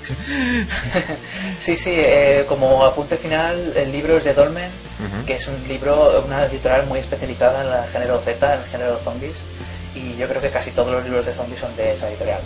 Y no sé, la verdad es que yo pienso que la gente debería leerlo porque, porque le va a sorprender mucho este, esta obra. Bueno, Víctor, pues ahora te, te dejo que te vayas al cajón con Kurz, Héctor y Marta, porque voy a, voy a leer un, bueno, un mail no, este mes no, no- o sea, esta semana no tenemos mail, pero voy a leer un, po- un, un pequeño trocito para los oyentes y luego te recupero para, para despedirnos, ¿de acuerdo? Vale, muy bien, te espe- esperaré ansioso a la despedida. Venga, hasta, hasta luego. Hasta luego.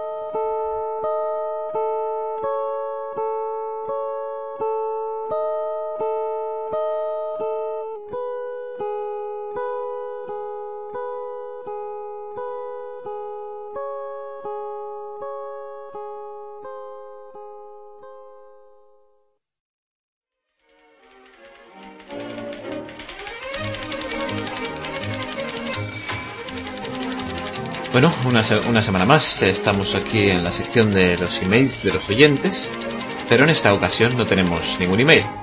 Sí que tenemos eh, una recomendación de una banda sonora de un oyente, de esas bandas sonoras que tenemos en lista de espera, y en esta ocasión hemos rescatado una de Abraham, de Elche. Eh, sería El hombre de la armónica de Ennio Morricone y la película Hasta que llegó su hora. Espero que la disfrutéis.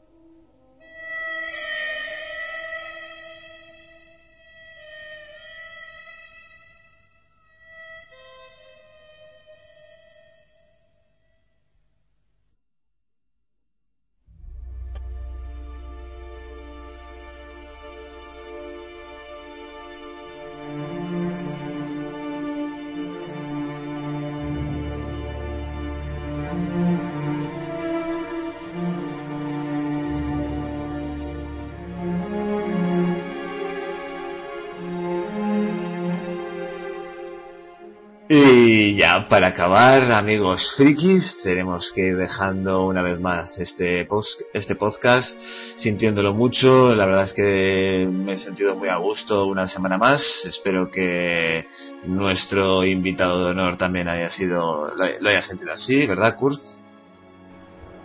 Bueno, pues sí, para este Magel ha sido una verdadera experiencia pasar por Hogwarts. Bueno, pues me marcho muy contento sabiendo algo más de, del planeta de los simios y, y, nada, yo me despido hasta dentro de dos, de dos podcasts que me piro de, de vacaciones trabajo. ¡Yujú! ¡Qué Así suerte! que, que nos veremos dentro de dos podcasts de amigos, amigos míos y nada, disfrutad lo siguiente. Y bueno, con mi resentimiento comido por dentro eh, de que todo el mundo se va de vacaciones y yo continúo aquí al pie de cañón, eh, también le, a, le digo a Víctor que se despida, que seguramente sí que estará conmigo aquí, ¿verdad? Sí, sí, yo la verdad es que no me, no me libro. Voy a seguir trabajando en la revista, voy a aparecer en el siguiente podcast, como no. Eh, sigo trabajando en un nuevo sistema de la revista que ya, ya veremos qué tal. Aún faltan unas cuantas semanas para ello. Y no sé, la verdad es que me lo he pasado muy bien este podcast. Eh, hemos hablado de una saga que tenía muchas ganas de, de profundizar en ella. Y bien, hemos tenido un invitado exclusivo. Yo pienso que va a ser un podcast que a mucha gente le va a gustar. Y yo espero que Marta haya aprendido también un poquito más sobre esto, ¿verdad? Pues sí, ahora ya los monitos nunca volverán a ser lo mismo para mí. He aprendido mucho gracias a nuestro invitado Kurs, que es una auténtica fuente de sabiduría. Y bueno, vacaciones, ¿quién dijo vacaciones? Porque yo tampoco voy a tener y estaré aquí semana tras semana friqueando con vosotros. Bueno, estás encantado, Kurt, del peloteo este máximo que estabas haciéndote, ¿verdad? Sí, sí, o sea, yo, yo no soy mucho de jabón, pero bueno, de vez en cuando un poquito viene bien. Pues nada, encantados una vez más de tenerte aquí y ya nos vemos en otros programas si quieres. Pues muy bien, muchas gracias. Gracias a ti. Ha sido un placer. Y antes de finalizar, os eh, dejo lo que sería la web de la revista para quien quiera más información, si cabe, después de todo este chorro de información, que sería www.hellofreaky.com o también pueden entrar en Facebook eh, para encontrarnos, también estamos en Twitter y si queréis enviarnos algún email eh, opinando sobre el programa, solo tenéis que enviarlo a podcast acabado en s arroba hellofreaky.com.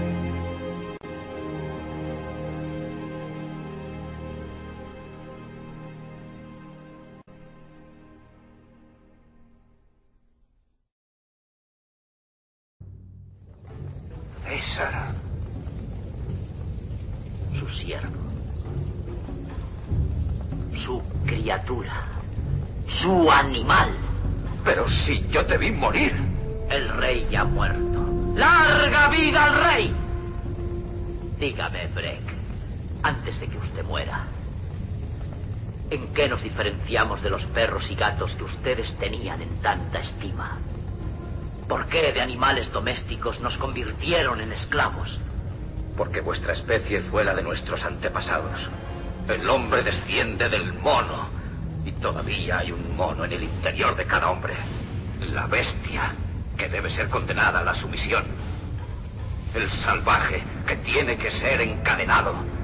Y tú eres la bestia, César. Tú nos corrompes. Tú, tú envenenas nuestras entrañas.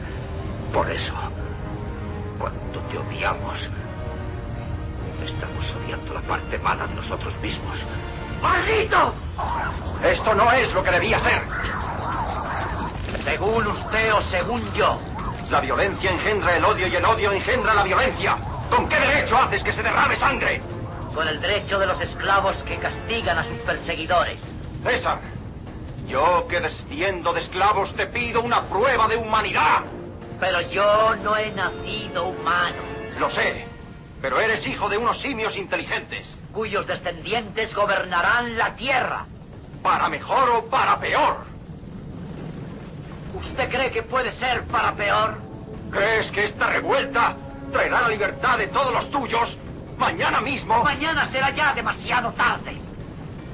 ¿No comprende que si un primitivo insecto como la polilla puede comunicarse con otro a una distancia de 100 kilómetros... Un simio es capaz de hacerlo algo mejor, ¿no? ¿Solo algo mejor? Lo que usted acaba de ver aquí hoy Lo imitarán mañana todos los simios de los cinco continentes. ¿Con cuchillos contra fusiles? ¿Con lámparas de petróleo contra lanzallamas? Allí donde hay fuego, hay humo. Y en ese humo desde hoy en adelante, mi especie se agrupará y conspirará y planeará y hará proyectos para ese día inevitable del ocaso del hombre. Ese día en que al fin él mismo se destruirá, volviendo sus armas contra su propia raza. Ese día escrito ya en el cielo, cuando sus ciudades queden sepultadas bajo una losa radioactiva, cuando el mar sea un mar muerto y la tierra una tierra yerma. Entonces será cuando yo libre a mi especie de la cautividad. Y edificaremos nuestras ciudades en las cuales no habrá sitio para los humanos, excepto para los que no sean útiles. Y crearemos nuestros ejércitos, nuestra religión, nuestra dinastía. Y ese día ha llegado para vosotros hoy. Pero ahora no daremos rienda suelta a nuestro odio. Nos bastará con tener a punto nuestras armas.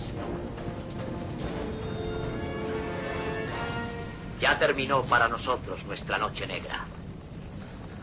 Todos aquellos que han sido nuestros amos se convertirán en nuestros siervos. Y nosotros, que no somos humanos, nos permitiremos el lujo de serlo. El destino es la voluntad de Dios. Y si el destino del hombre es ser dominado, la voluntad de Dios es que sea dominado con compasión y comprensión. Por lo tanto, desterrad vuestra venganza. Esta noche estamos asistiendo al nacimiento del planeta de los simios.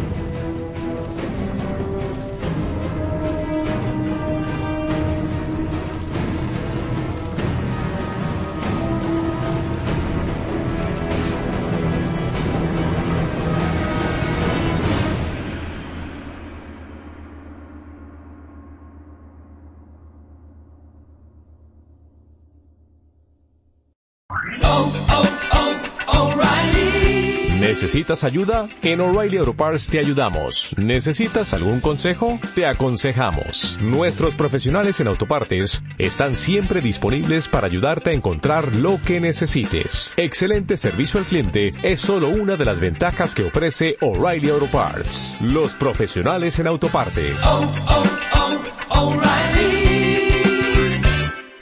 Parts.